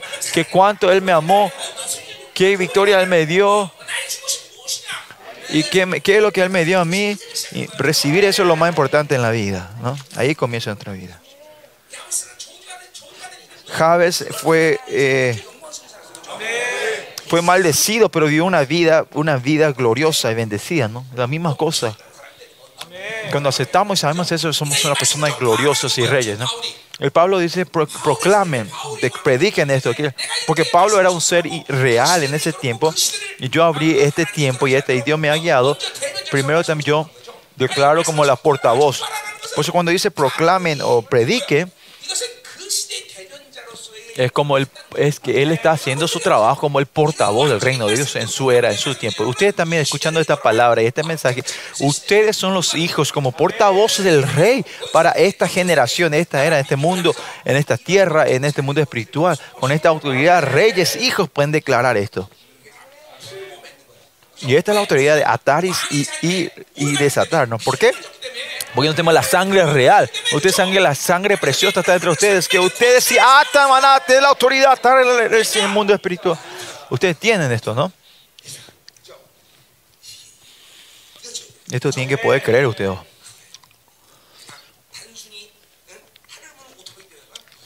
Que ustedes puedan transformar el cielo, las puertas de los cielos automáticas. No es solo teoría. Que ustedes tienen que creer que tienen esta autoridad y pueden vivir así, ¿no?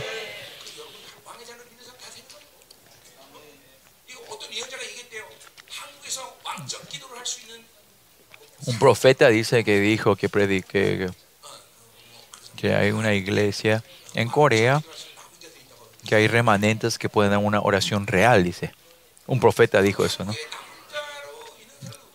Y en Corea, ¿cuáles son? ¿Quiénes son la gente que son los remanentes, no? Seguramente habrá más, pero parece que no somos nosotros, son otros, ¿no? Creo que ese profeta parece algo que sabe, esta oración es real. No que puedan hacer, sino que tenemos que hacer. Tenemos que hacer nosotros. No es cuestión de elección. Mire, eh, mire eh, cuánta cosa está sucediendo acá en la península de Corea, pero los hijos del rey declaran, esto se ata y se desata. Miren, el demonio, no podemos atar y desatar a un demonio. estos no son nada fueron decididos a la destrucción y la pérdida, no vamos a poder controlar a un demonio. Este ministerio no hago estos días, pero comienzo el ministerio, yo le abría los ojos espirituales a los niños de la primaria, traía el demonio, ángeles y le mostraban a ellos, ¿no?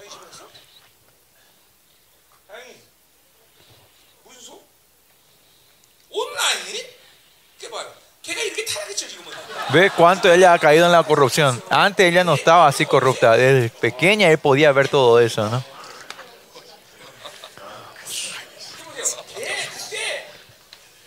Miren ella.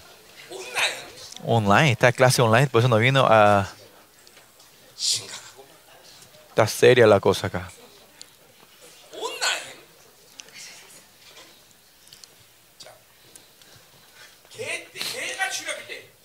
Cuando ella estaba en la primaria, yo me acuerdo que le abría los ojos espirituales para que podían ver, ¿no? Y era necesario en ese tiempo, ¿no?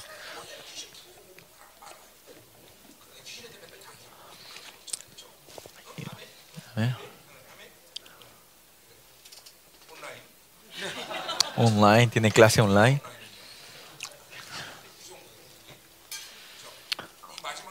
En esta última noche no saben qué va, qué va a haber y caen en el... ¿Por qué hay clase online sábados, chicos?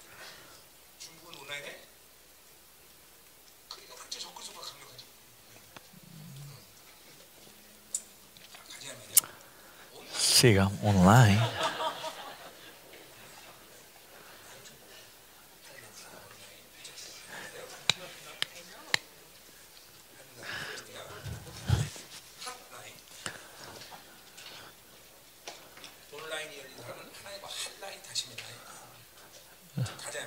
Bueno. Sea Fuera o, en tiempo, fuera de tiempo, de, proclamen. Dice que redargue, reprende, exhorta en toda la paciencia y doctrina. ¿No? ¿Se acuerdan? Ya hablamos de esto de reguardar, reprender, exhortar, paciencia y doctrina. Y usted siempre que la palabra de Dios le transforma, eh, ¿cómo se? Eh? Le da un límite, ¿no? Cuando hacemos la, si hablan del Espíritu Santo, lleno del Espíritu Santo y ustedes no tienen la verdad, se pueden pegar a otro demonio, pueden llegar a hacerle. Eh, ¿no? ¿Por qué? Porque la verdad es, le hace la estructura. El Espíritu Santo fluye en la estructura de la verdad. Por eso ustedes siempre tienen que estar sabiendo que la, la plenitud del Espíritu Santo, la plenitud de la palabra, van juntos siempre, siempre, el Espíritu y la palabra. Como dice Isaías 41, dice que el Mesías y el Espíritu. No, no, Isaías 41. 40 y tanto que el Espíritu y la palabra se mueve junto con Jesucristo, con el Mesías, ¿no? Bueno. Versículo 3. Porque vendrá tiempo. Kairos, eh, tiempo, el Kairos. Vendrá tiempo el mismo tiempo que viene peligro y dolor a la iglesia, la, ¿se acuerdan? Hablamos en capítulo 3, la misma corriente eh, vendrá tiempo cuando no sufrirán la sana, sufrirán la sana doctrina, dice. Que no recibirán sana doctrina en la iglesia, va a venir un tiempo. ¿Qué es eso? La, doctrina, la sana doctrina, que no... Que, que esa palabra tiene que ser proclamada para poder restaurar la relación correcta con Dios. Y que no tenga sana doctrina es que ustedes escuchan como a mí se me antoja, como a mí me gusta, de acuerdo a mi pensamiento, a mi provecho, yo doy la palabra. Por eso no, no pensamos en la, en, la relación con la palabra de Dios. En el propósito que escuchamos la palabra de Dios es para poder, es la palabra que te enseña a tener una relación correcta con Dios. ¿no? Hay muchas cosas, pero el dibujo mayor es tener pues, relación, con relación. ¿Y qué es la relación? Es importante que seamos seres de esa relación. No es otra cosa sino eso. ¿no? aunque le digan mil días, cien días, mil días, no lo tomen como teoría. Vivir de Dios no es poder o no poder. Por eso miren, tenemos el, eh, como el, la parábola de, de, eh, del viñado, donde la gente venía a trabajar a las 9, a, la, a las 12, a las 5. Y pues no tienen relación correcta, ustedes continuamente quieren hacer obras, tratar de hacer algo, ¿no? Y ustedes no piensan en la relación con Dios, ¿no? Diciendo, Dios viene más temprano, así que dame más dinero. La relación con el dueño es gracia. El que viene a las 5 dice, yo viene a las 5, no tengo dinero, así que eh, fui, bendecido. No es eso, es todo gracia. No es que me gané mucho, ¿no? Y el que viene a las 5, mira, yo, qué suerte. O el otro dice, que me, yo trabajé todo el día, me pagan el mismo, ¿no? O alguno dice, ay, que recibí dinero, ¿no? Lo que viven, estos son las imágenes que ustedes viven de Babilonia. Son soberbios, son miserables. Todo con nuestro Señor es, es gracia. Es una relación correcta con Dios. Y van formando una relación de la gracia. Podemos vivir nuestra vida. ¿no? Por eso no, no piensen mal, no, no, no malinterpreten esto, ¿no? En la relación correcta con Dios, nosotros vamos creándolo todo lo demás. Miren ahora también, en la vida, eh, usted, usted piensa es más importante hacer clases online, ¿no? ¿No? ¿Qué está ocurriendo en el cielo? Esa gente en relación con Dios saben qué es esto, ¿no? No es solo nivel del culto. No es solo un nivel de una, una reunión más, pero si están en relación con Dios y viven del reino de Dios, y la gente que está con Dios, esa relación de la gracia, no hay, no, no, no es imposible de querer pensar, de querer eh, deshacer esta relación, ¿no? Vivir con Dios no, esto es, no es un ejercicio de vivir una vida relacionada correcta con Dios, ¿no? si vos pecas, el pecado que es porque vos no querés, eh, como era, tintar, eh, eh, tener una relación, la relación con, con Dios, ¿no? Supongamos David es un buen amigo, el mejor amigo de, de, de, Biden. Vamos Trump, Trump mejor, mejor suena mejor, Trump. Supongamos sos, un buen, sos el mejor amigo de Trump. Cuando él era presidente el año pasado, digamos, ¿no? La vez pas eh. Pero también el, el, eh, el como era, el líder de, de este barrio es importante, ¿no? Y este líder de este barrio me dice Supongo eh, David tenía eh, como una cita del almuerzo con Trump, pero de repente el líder o el intendente de, de esta ciudad viene a pedirle a, a, David para almorzar a la misma hora. ¿Qué va a hacer David? No es que va a cancelar su relación con Trump para ir a comer con el intendente de este barrio, ¿no? Sino con el presidente. Y ese es tu ser, ¿no? Esa es tu identidad con Dios. ¿No es así? Esta relación gloriosa con Dios, no, yo tengo que hacer uh, clase online.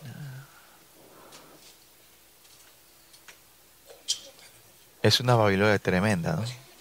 No saben qué es vida. Tengo que ir a ganar dinero, tengo que ir a trabajar. En nuestro ENSIP, eh,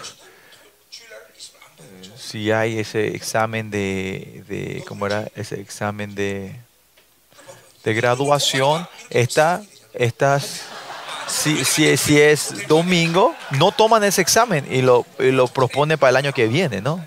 Y vos hiciste eso, ¿no? Y es por eso ahora sos dueño de esa empresa. Bueno, todavía no sos dueño, pero ya vas a ser el dueño de esa empresa. Es la empresa de Dios, ¿no? Porque cuando Él lo tome como dueño, va a ser una gran empresa porque es la empresa de Dios, ¿no? ¿Ven cuán importante es esto, chicos? Y esto es algo tremendo, algo grande, ¿no? Que no reciban sana doctrina, es que no están pensando en una relación correcta con Dios. Yo porque hay tiempo, tengo tiempo, voy a recibir la palabra. Mañana tengo online, así que no voy a recibir la palabra.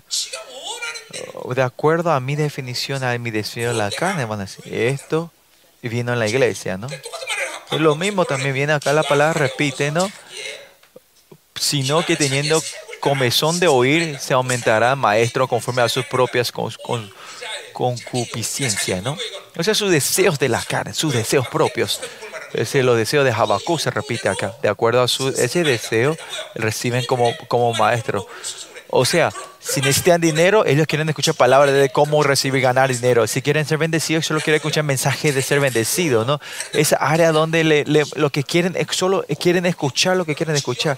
Ustedes también están siendo muy engañados. No pueden escuchar la palabra entera, porque que en Marcos 4 hablamos de, la, buen, de la buen- eh, buena, eh, la buena tierra es el paradelcoma, el que puede dar la bienvenida a toda palabra, toda la semilla, toda la palabra es la buena, buen, el, buena tierra, ¿no? Si vos querés escuchar lo que vos solo querés escuchar, eso no es la buena tierra. Ezequiel 47, hay el milagro que todo, eh, eh, que, la, que muera, el mar muerto, eh, el mar muerte trae vida, pero hay tierra que no viene a la vida. ¿Qué es eso? Que si hay área que no has trabajado la tierra para que no pueda hallar frutos completos del ese- no van a poder perfeccionar el reino de Dios. Por eso no tienen ese perezoso el trabajo de matarse a sí mismo, ¿no? Eh, cuando, ¿Cuánta posesión eh, de la Babilonia? Vino Chambo que está aquí se fue a trabajar y dejó el, el culto, ¿no? Podemos entender, ¿no? Claro, claro, es importante su trabajo. No es cuestión de eso ahora la abundancia, eh, para elegir la abundancia del mundo, ustedes saben qué están perdiendo ustedes espiritualmente, ¿no? ¿No es así? Ahora, este, este encuentro glorioso con Dios no es una cita con una persona, sino que es, que es una cita con el rey de reyes. Y si te vas en online, no sabes que estás perdiendo. Acá puedes definir tu vida también en esa situación. En ese un momento puedes definir tu vida, ¿no? Eh, una decisión. Yo cuando ayunaba 40 días, en el, el día 39, eh, mi, mi familia dijeron que había, eh, me dijeron que iba, había un avivamiento. Y era 39, yo no tenía ganas de moverme, de hacer nada, ¿no? El, año, el día 39, ir hasta ese lugar, estar sentado para ser bendecido en un avivamiento. No quería. Yo no me quería ir, de verdad. Pero oh, mientras oraba, Dios que me mostró me mostró que yo estaba parado delante de, su, delante de su rostro. Eso es lo que yo sentí. Y ah, me tengo que ir. Pero después me acuerdo de que es por la relación correcta con Dios. Me fui esa noche y de verdad escuché una voz tremenda de Dios y me volvió loco, ¿no? En el momento cuando puse el pie en el, en el santuario, empecé a lagrimear, a llorar. La, voz de Dios empezó a oírse. Y yo de una vez mi vida se transformó completamente, ¿no? Porque de acuerdo a esa profecía que recibí ese día, mi vida fue moviéndose, ¿no? Pues de una vez tu vida puede terminar. Pues esta relación con Dios, ustedes no tomen ligeramente esta relación con Dios en tu vida, ¿no? Siempre poniendo con Dios, ¿no? Vivir con eh, Dios siempre trabajas, es el kairos de Dios. Dios. Hay tiempo que Dios pide ese tiempo, ¿no? Como dijo hace rato, hay una te pide esa ofrenda. No tener que eh, ¿cómo se apretar, bajar, oprimir es- esas intuiciones, estas impulsiones del Espíritu Santo que está dentro de ti, ¿no? Es lo mismo, como yo te hable, vos te vas a encontrar con Trump o te vas a encontrar con, con el líder de, de este barrio, ¿no? ¿Qué vas a hacer?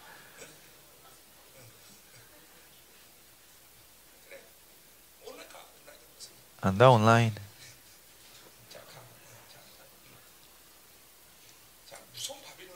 Este es tremendo Babilonia, ¿no? Versículo 4. Explica otra vez el versículo 4 diciendo, y apartás de la verdad el, oído, ¿no? ¿Por qué solo escuchan lo que quieren oír? Porque se apartaron de la verdad. No están reaccionando a la verdad, no están relacionando a, la relación de Dios, no están reaccionando a eso.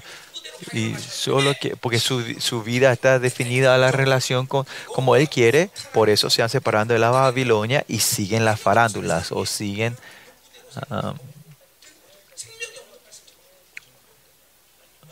siguen, ah, como dice, oído de las fábulas, a las fábulas, ¿no? a las mentiras, ¿no? Por eso esto usted tiene, no tiene que tomar ligeramente, chicos. Con la relación con Dios, eh,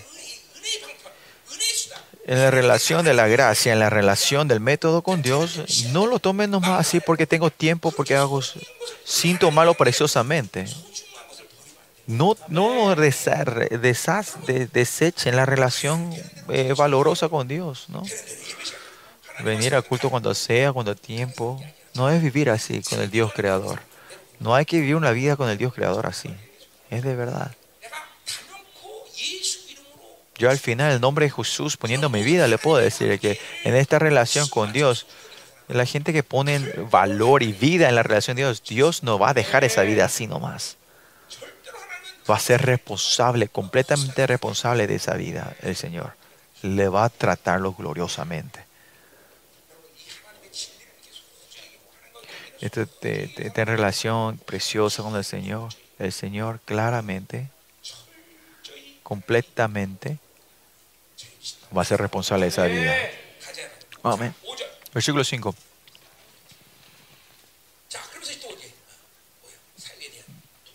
Y acá le pide sobre el, favor del, ministerio, dice, pero tú sé sobrio en todo, o sea, eh, dominio propio, ¿no? Prudente en todo, ¿no? Solo tenemos que estar adictos a Jesucristo, no a otra cosa. Otra cosa si tenemos, tenemos, si no, no. Y porque no nos tenemos, no, no, no tenemos que estar llorando y tristes por eso, sino que estar solo adictos a nuestro Señor Jesucristo. Y esa es la libertad, chicos, es la libertad solo de Jesús. Yo dije eso antes también. Pablo solo estaba preso al Evangelio, solo estaba preso a, nuestro Señor. Ese es el punto de la soberbia, de, ser sobrio, ¿no? O la prudencia, ¿no? Y acá continúa diciendo otra vez, soportar las afliccio- aflicciones, como ya hablamos muchas aflicciones, no hace falta que diga, haz obra de evangelista, ¿no?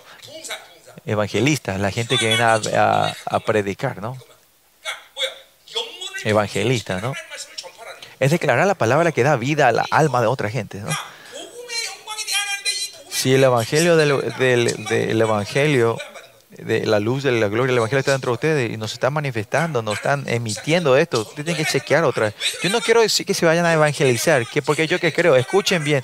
¿Por qué yo no digo que vayan a evangelizar? Porque si la gloria del Evangelio dentro de mí y yo empecé a predicar desde el miembro de laicos y predicar, ¿por qué? Porque la gloria del Evangelio no puedo esconderlos así. Tengo que emitirlo, no hay forma que, más que emitirlo. Lo mismo que ustedes, este Evangelio que yo predico, si, si esto se está eh, saliendo de mí, usted también tendrá otra, o no tendrá otra opción más que remitir, emitir el Evangelio, ¿no? Y que no vayan a evangelizar ustedes. No están solo en el acto, sino Quiere decir que la gloria del Evangelio, usted cuánto lo están oprimiendo, lo están escondiendo, ¿no? O no han recibido. ¿no? En ese sentido, usted tiene que poner claro esto en tu vida. Ustedes si no están llenos del Espíritu Santo, ¿cómo van a poder evangelizar? ¿no? Pero aunque estén, es cuando esté el Espíritu Santo, tenemos, es un, un llamado, porque dice es en tiempo, fuera de tiempo, ¿no? Sí o sí tenemos que hacer esto. Y más continúa diciendo que eh, cumple tu ministerio, ¿no? Este ministerio de los cinco que habla en Efesios habla, ¿no? Eh, que seamos ministros, eh, misioneros, llevar la palabra de Dios y ayudar a la gente, ¿no? Y versículo 6 da su, su último testimonio. Porque yo ya estoy para ser sacrificado, dice. A mi tiempo, mi partida está cercano, ¿no? pues ya estoy para hacer sacrificio significa que ya está preparado, ¿no? su vida ya está terminado, ya derramé toda mi vida. Ahora, no es que va a morir porque no tiene más energía o fuerza, sino que Dios ya recibió toda la gloria que Él tenía que recibir. Él me llamó y, y de acuerdo a su propósito, Él me, ya me usó, ¿no? Esta es la imagen de la gente más gloriosa y felices, ¿no? Usted tiene que perder su vida así que Dios ya recibió toda la gloria necesaria que tenía que recibir. Pero miren,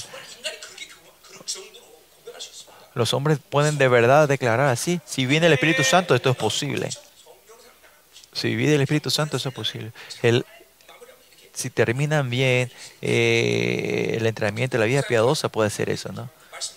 Yo también, yo predico así, hay muchas cosas. La gloria del Evangelio se está moviendo, por eso yo declaro, mensajeo, ministro, me voy a alrededor del mundo. Pero dentro de mí, cuando te mide y derrame todo lo que tenga delante del Señor, yo también quiero dar esa confesión, ¿no? Eso no predicar, me escondo y, y no hago nada. Voy a poder hacer este, este, voy a poder declarar porque ya estoy preparado para ser sacrificado.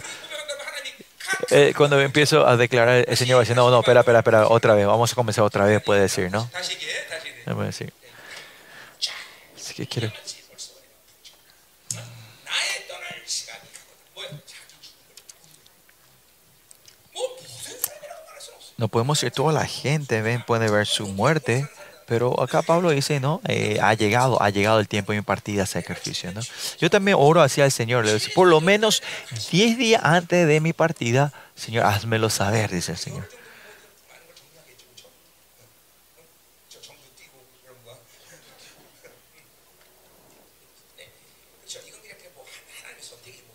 Este, pero este es eh, la elección de Dios, no es lo que yo digo, pero, pero por lo menos si Dios, si Dios recibe toda la gloria que merece mi vida, por lo menos yo pueda esta, esta oración, ¿no?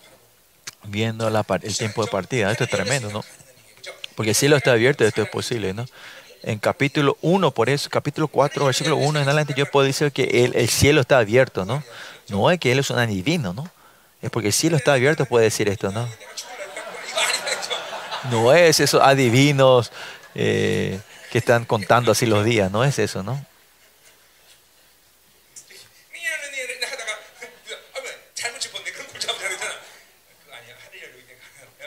Porque el cielo está abierto, pues no es, no es que, que está un adivino, ¿no? Así son los adivinos coreanos aquí, ¿no? Que hablan así, ¿no? Che, lo que no se rían, ¿qué, qué cuál es el problema con ustedes? ¿Por qué no se ríen, chicos?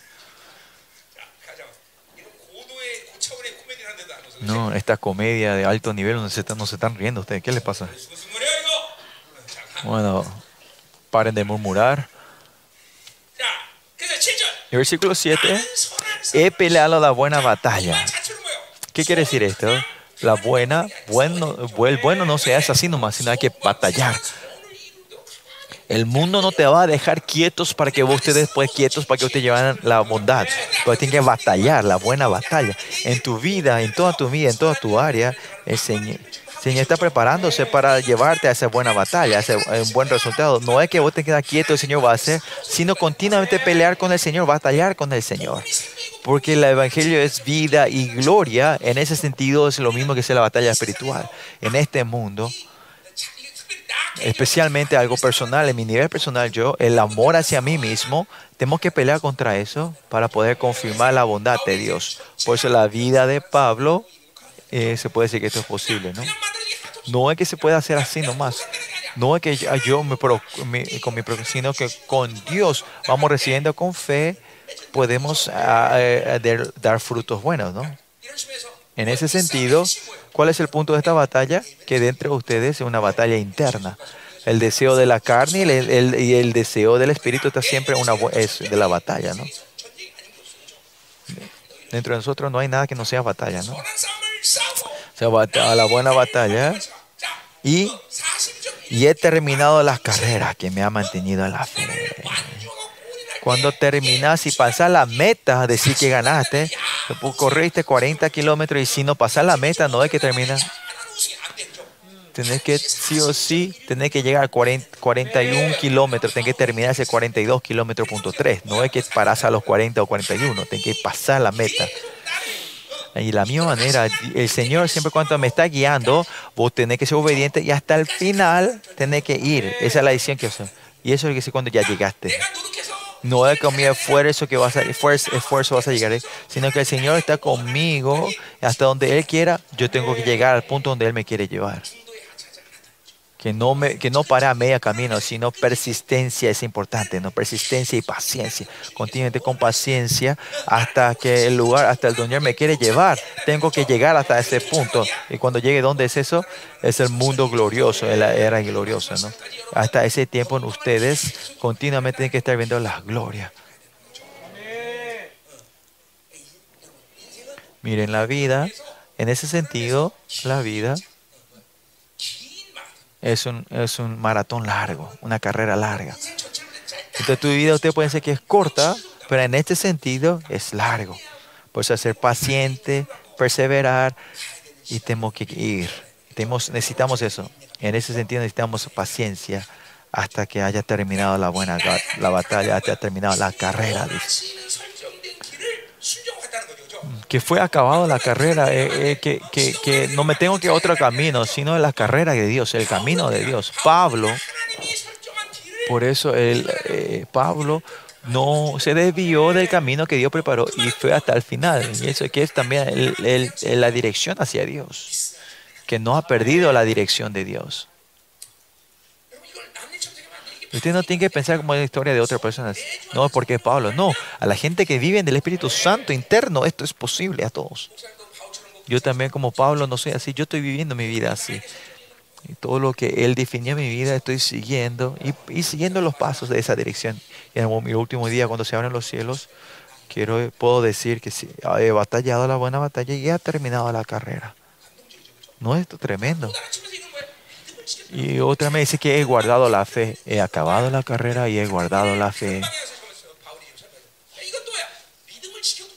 Y esto es posible porque él mantuvo la fe cuando Dios en esta batalla que de la buena batalla como Pablo peleó, peleó con la fe. Con la fe él fue caminando así. ¿Qué fue con la fe? Que vivió de la gracia el regalo que Dios le dio. Es todo de la fe de Dios y que Dios fue corriendo de esta fe, ¿no? Eh, es una persona que podemos envidiar, ¿no? Se envidia que, que, hubo un, ancestro de la fe que fue así, por eso podemos seguir nosotros. Cuando llegamos al cielo, lo primero que nos encontramos es con Jesús, ¿no? Oramos, nos abrazamos con Jesús y, y lloramos. ¿Y después con quién nos encontrar después de Jesús? Yo por lo menos tengo que encontrar, quiero encontrarme pues Jesús con Pablo, porque hablé mal, mucho mal, de él. ¿qué, iba, ¿Qué yo hablaría con Pablo, no?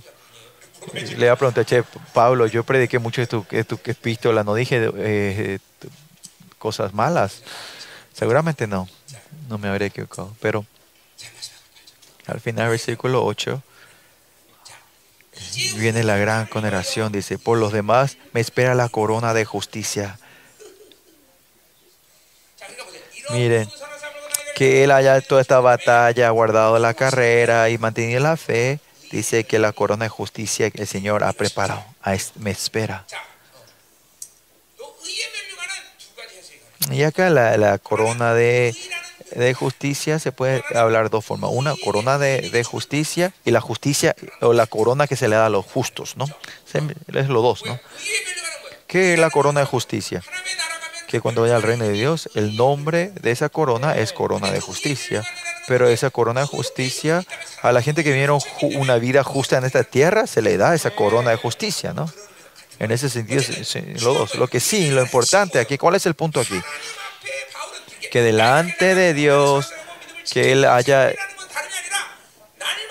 a batallar la buena batalla, ha peleado la buena batalla, ha terminado la carrera y ha mantenido la fe, significa que él vivió una vida delante de Dios, como dice el versículo 1, que es un regalo de Dios por la gracia. No es otra cosa, no es porque yo hice, me esforcé para tener algo, sino por el regalo de Dios. No he negado, no rechazó y porque creyó y vivió de esto, ¿no? Por eso, no es con mi esfuerzo, sino porque Dios me dio, esto es precioso, esto es correcto, con esa fe lo recibieron y esto es posible, ¿no? Yo siempre digo esto, ¿por qué hacemos así? Es por tu incredulidad, por la promesa que Dios le dio. Usted no lo puede creer, no lo toman valiosamente. ¿Qué más? Y es por eso viene la pereza espiritual. No saben usar lo que Dios le dio a ustedes por la pereza espiritual, ¿no? Por eso la corona de justicia, cuando Pablo dice, en sí no es que solo le dio a Pablo, como dice Master, a todos. Por eso miren, con el regalo que Dios le dio, y eh, lo que está en ese estado, eh, lo último que puede recibir es, el, es, es, es el, la corona de la justicia. ¿no? Como dije en Zacarías también en 6, que toda la gloria que recibe en el reino de Dios no es que se aparece un día para el otro, sino porque es importante en esta tierra, porque es, la, es como la continuación de esta vida en esta tierra. Por eso la vida de esta tierra es aparte y van al mundo aparte y cuando venga el reino eterno una vida eterna. No, la gente que nosotros hemos resuelto, la eternidad, la, la continuación de esta vida que vimos es el reino de Dios. Por eso, de acuerdo al monte la, la santidad de tu vida, vas a ser resucitado con eso en ese día, ¿no? Por eso eh, de esta vida, de acuerdo a esa, santidad, van a, de acuerdo a la santidad de esta tierra, ti- ustedes van a resucitar con la misma santidad. Pero usted tiene que tener atención, no solo la atención, pero otra vez le digo, no es mi esfuerzo, sino de lo que Dios te da, tenemos que recibirlo con fe, solo recibir lo que Dios le da. Porque no lo reciben, es incredulidad, esta incredulidad. ¿sí?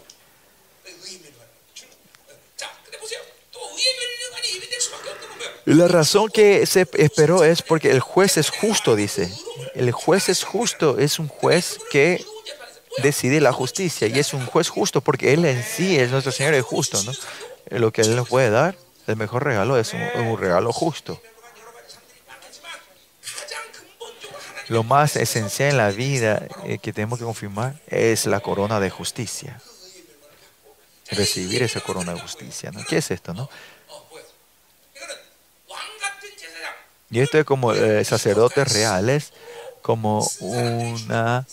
Es un regalo que le da a, los, a las novias santas de Dios, no a cualquiera. Pero lo que reciben esta corona de justicia van a ser como sacerdotes reales y van a ser la novia santa. Son todos lo mismo, ¿no? Y ellos van a recibir la corona de justicia, ¿no?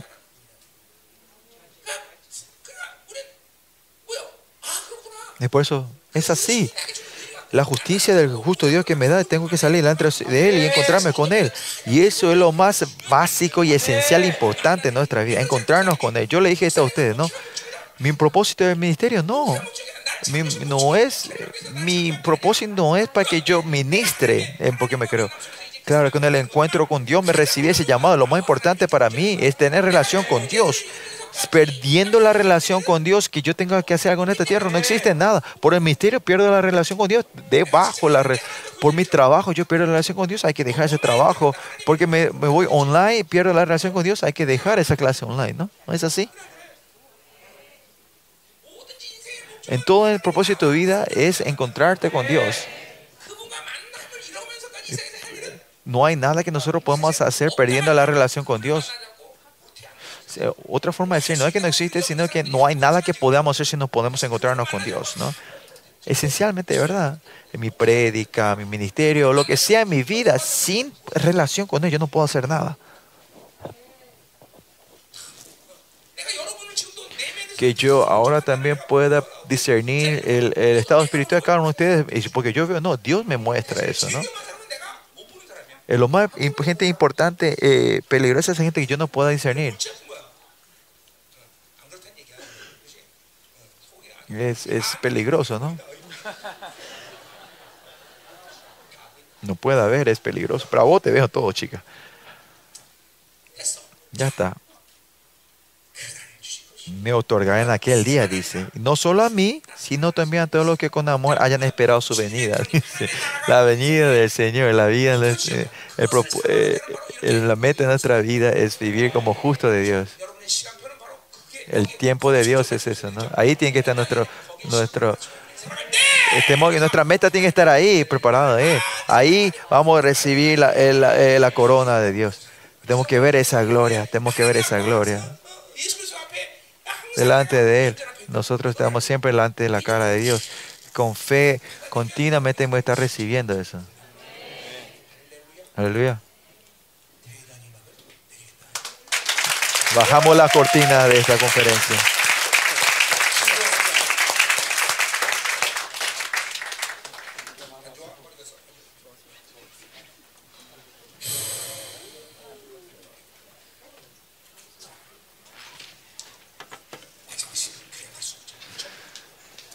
última sesión no, no podemos irnos así, ¿no? Poderoso. Mucha gente, espero que sea el tiempo que el cielo se abra, ¿no? Que delante de Dios, delante de Dios, los muertos y la vida del Señor, que el reino de Dios pueda fluir esta noche aquí, este día aquí, ¿no? Amén. Y esto es posible porque Él está en mí, yo estoy dentro de esta relación gloriosa y mantemos esta iglesia. Recibimos su justicia y encontramos con Él al final de esa vida va a venir ese, el resultado de eso, ¿no? Como, como el nuestro Pablo, porque he guardado, he guardado la fe y he batallado la buena batalla y acabado la carrera. Espero que no, tomamos esa decisión de que seamos esa gente que, que hemos batallado bien y hemos terminado la carrera y hemos guardado la fe. Que yo no vivamos en la carne y escuchamos y escuchamos lo que yo quiera, sino que, que yo pueda ir eh, buscando la cosa de Dios. Aleluya.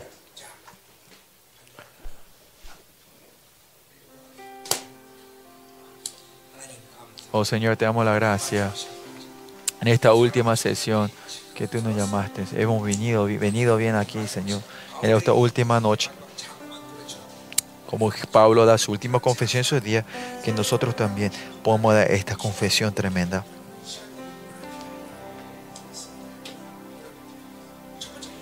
Primeramente, que con la palabra de Dios queremos vivir, emergido en tus palabras, que la palabra del Rey, que el Creador Dios, podemos saber que cuán precioso es, como Pablo dice, Señor, todo, no hay nada más importante de cómo tú estás reinando y moviendo toda esta tierra. Y esto no es pérdida de tiempo, sino que es el atajo para irnos al reino de Dios, Señor.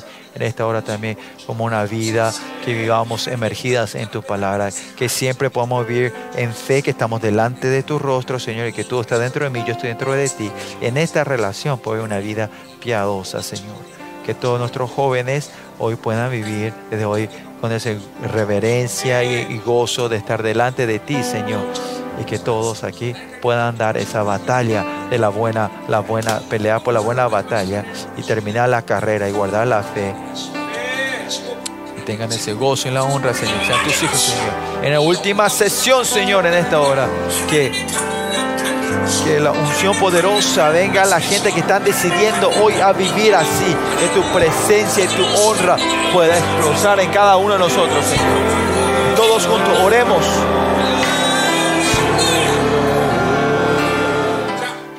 Bueno, vamos a hacer, eh, ¿cómo era? Dar el batón a los predicadores que van a estar guiando la conferencia, el campamento de los chicos de la primaria y secundaria. Los cuatro.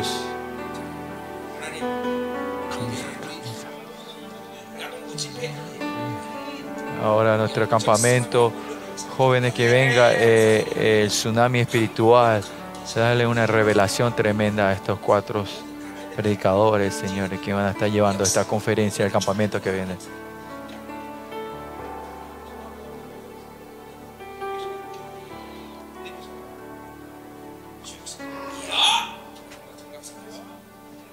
¡Wow! Primero Timoteo 1, 2, 3, 4, así es. Segunda Timoteo 1, 2, 3, 4.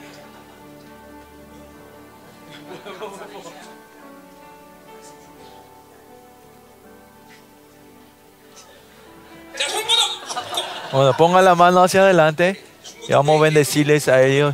Damos el batón a, a- la secundaria, la primaria y la secundaria, a los chicos, el campamento de los chicos. Señor, que ahora estos chicos que por el reino de Dios pueden levantarse Señor, en esta hora. Derrama toda la unción para que se levante como la generación. Dices, la, la, la gracia que derramaste a los jóvenes más que la tormenta, que venga un tsunami al campamento. Estos jóvenes mientras oren esta hora, que de verdad comience esta hora, Señor.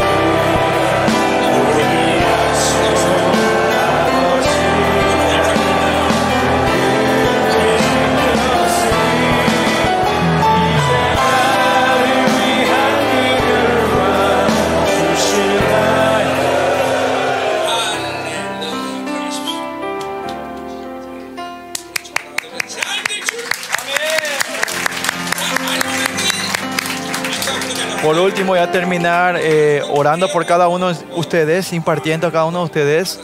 Y Dios le va a dar todo lo que necesitan, pero lo que yo quiero es que, que reciban la cor- que tengan ese sentimiento que están recibiendo la corona de la justicia. El, con el poder, la sangre de Cristo voy a estar impartiendo sobre ustedes, imponiendo la mano sobre, imponi- imponiendo la mano sobre ustedes. Que así en tu vida, que ustedes siempre vayan confirmando en la justicia de Dios y que este es el alfa y el omega de la justicia de Dios. Pues al final Pablo también termina su vida recibiendo esa corona de justicia. Que hoy confirman eso, no es tu, tu estado, no es porque vos te esforzaste, sino que es vivir una vida recibiendo esa corona. Y con esa corona terminar la vida es lo donde termina tu vida gloriosa, ¿no? ¿Qué es eso? Que la unción y ese- ese- la sangre de Cristo, el poder que Dios le dio, que ustedes atan esta tierra serán atadas del cielo y lo que desatan aquí serán desatados del cielo. Pues ese es el poder de la sangre. Cuando termine su vida, que ustedes puedan recibir esa corona de la justicia. Pues este siervo vaya, cuando vaya a impartir a cada uno de los, los chicos aquí, que todos reciban, que puedan recibir esta, oh, confirmar su justicia. Oremos todos juntos.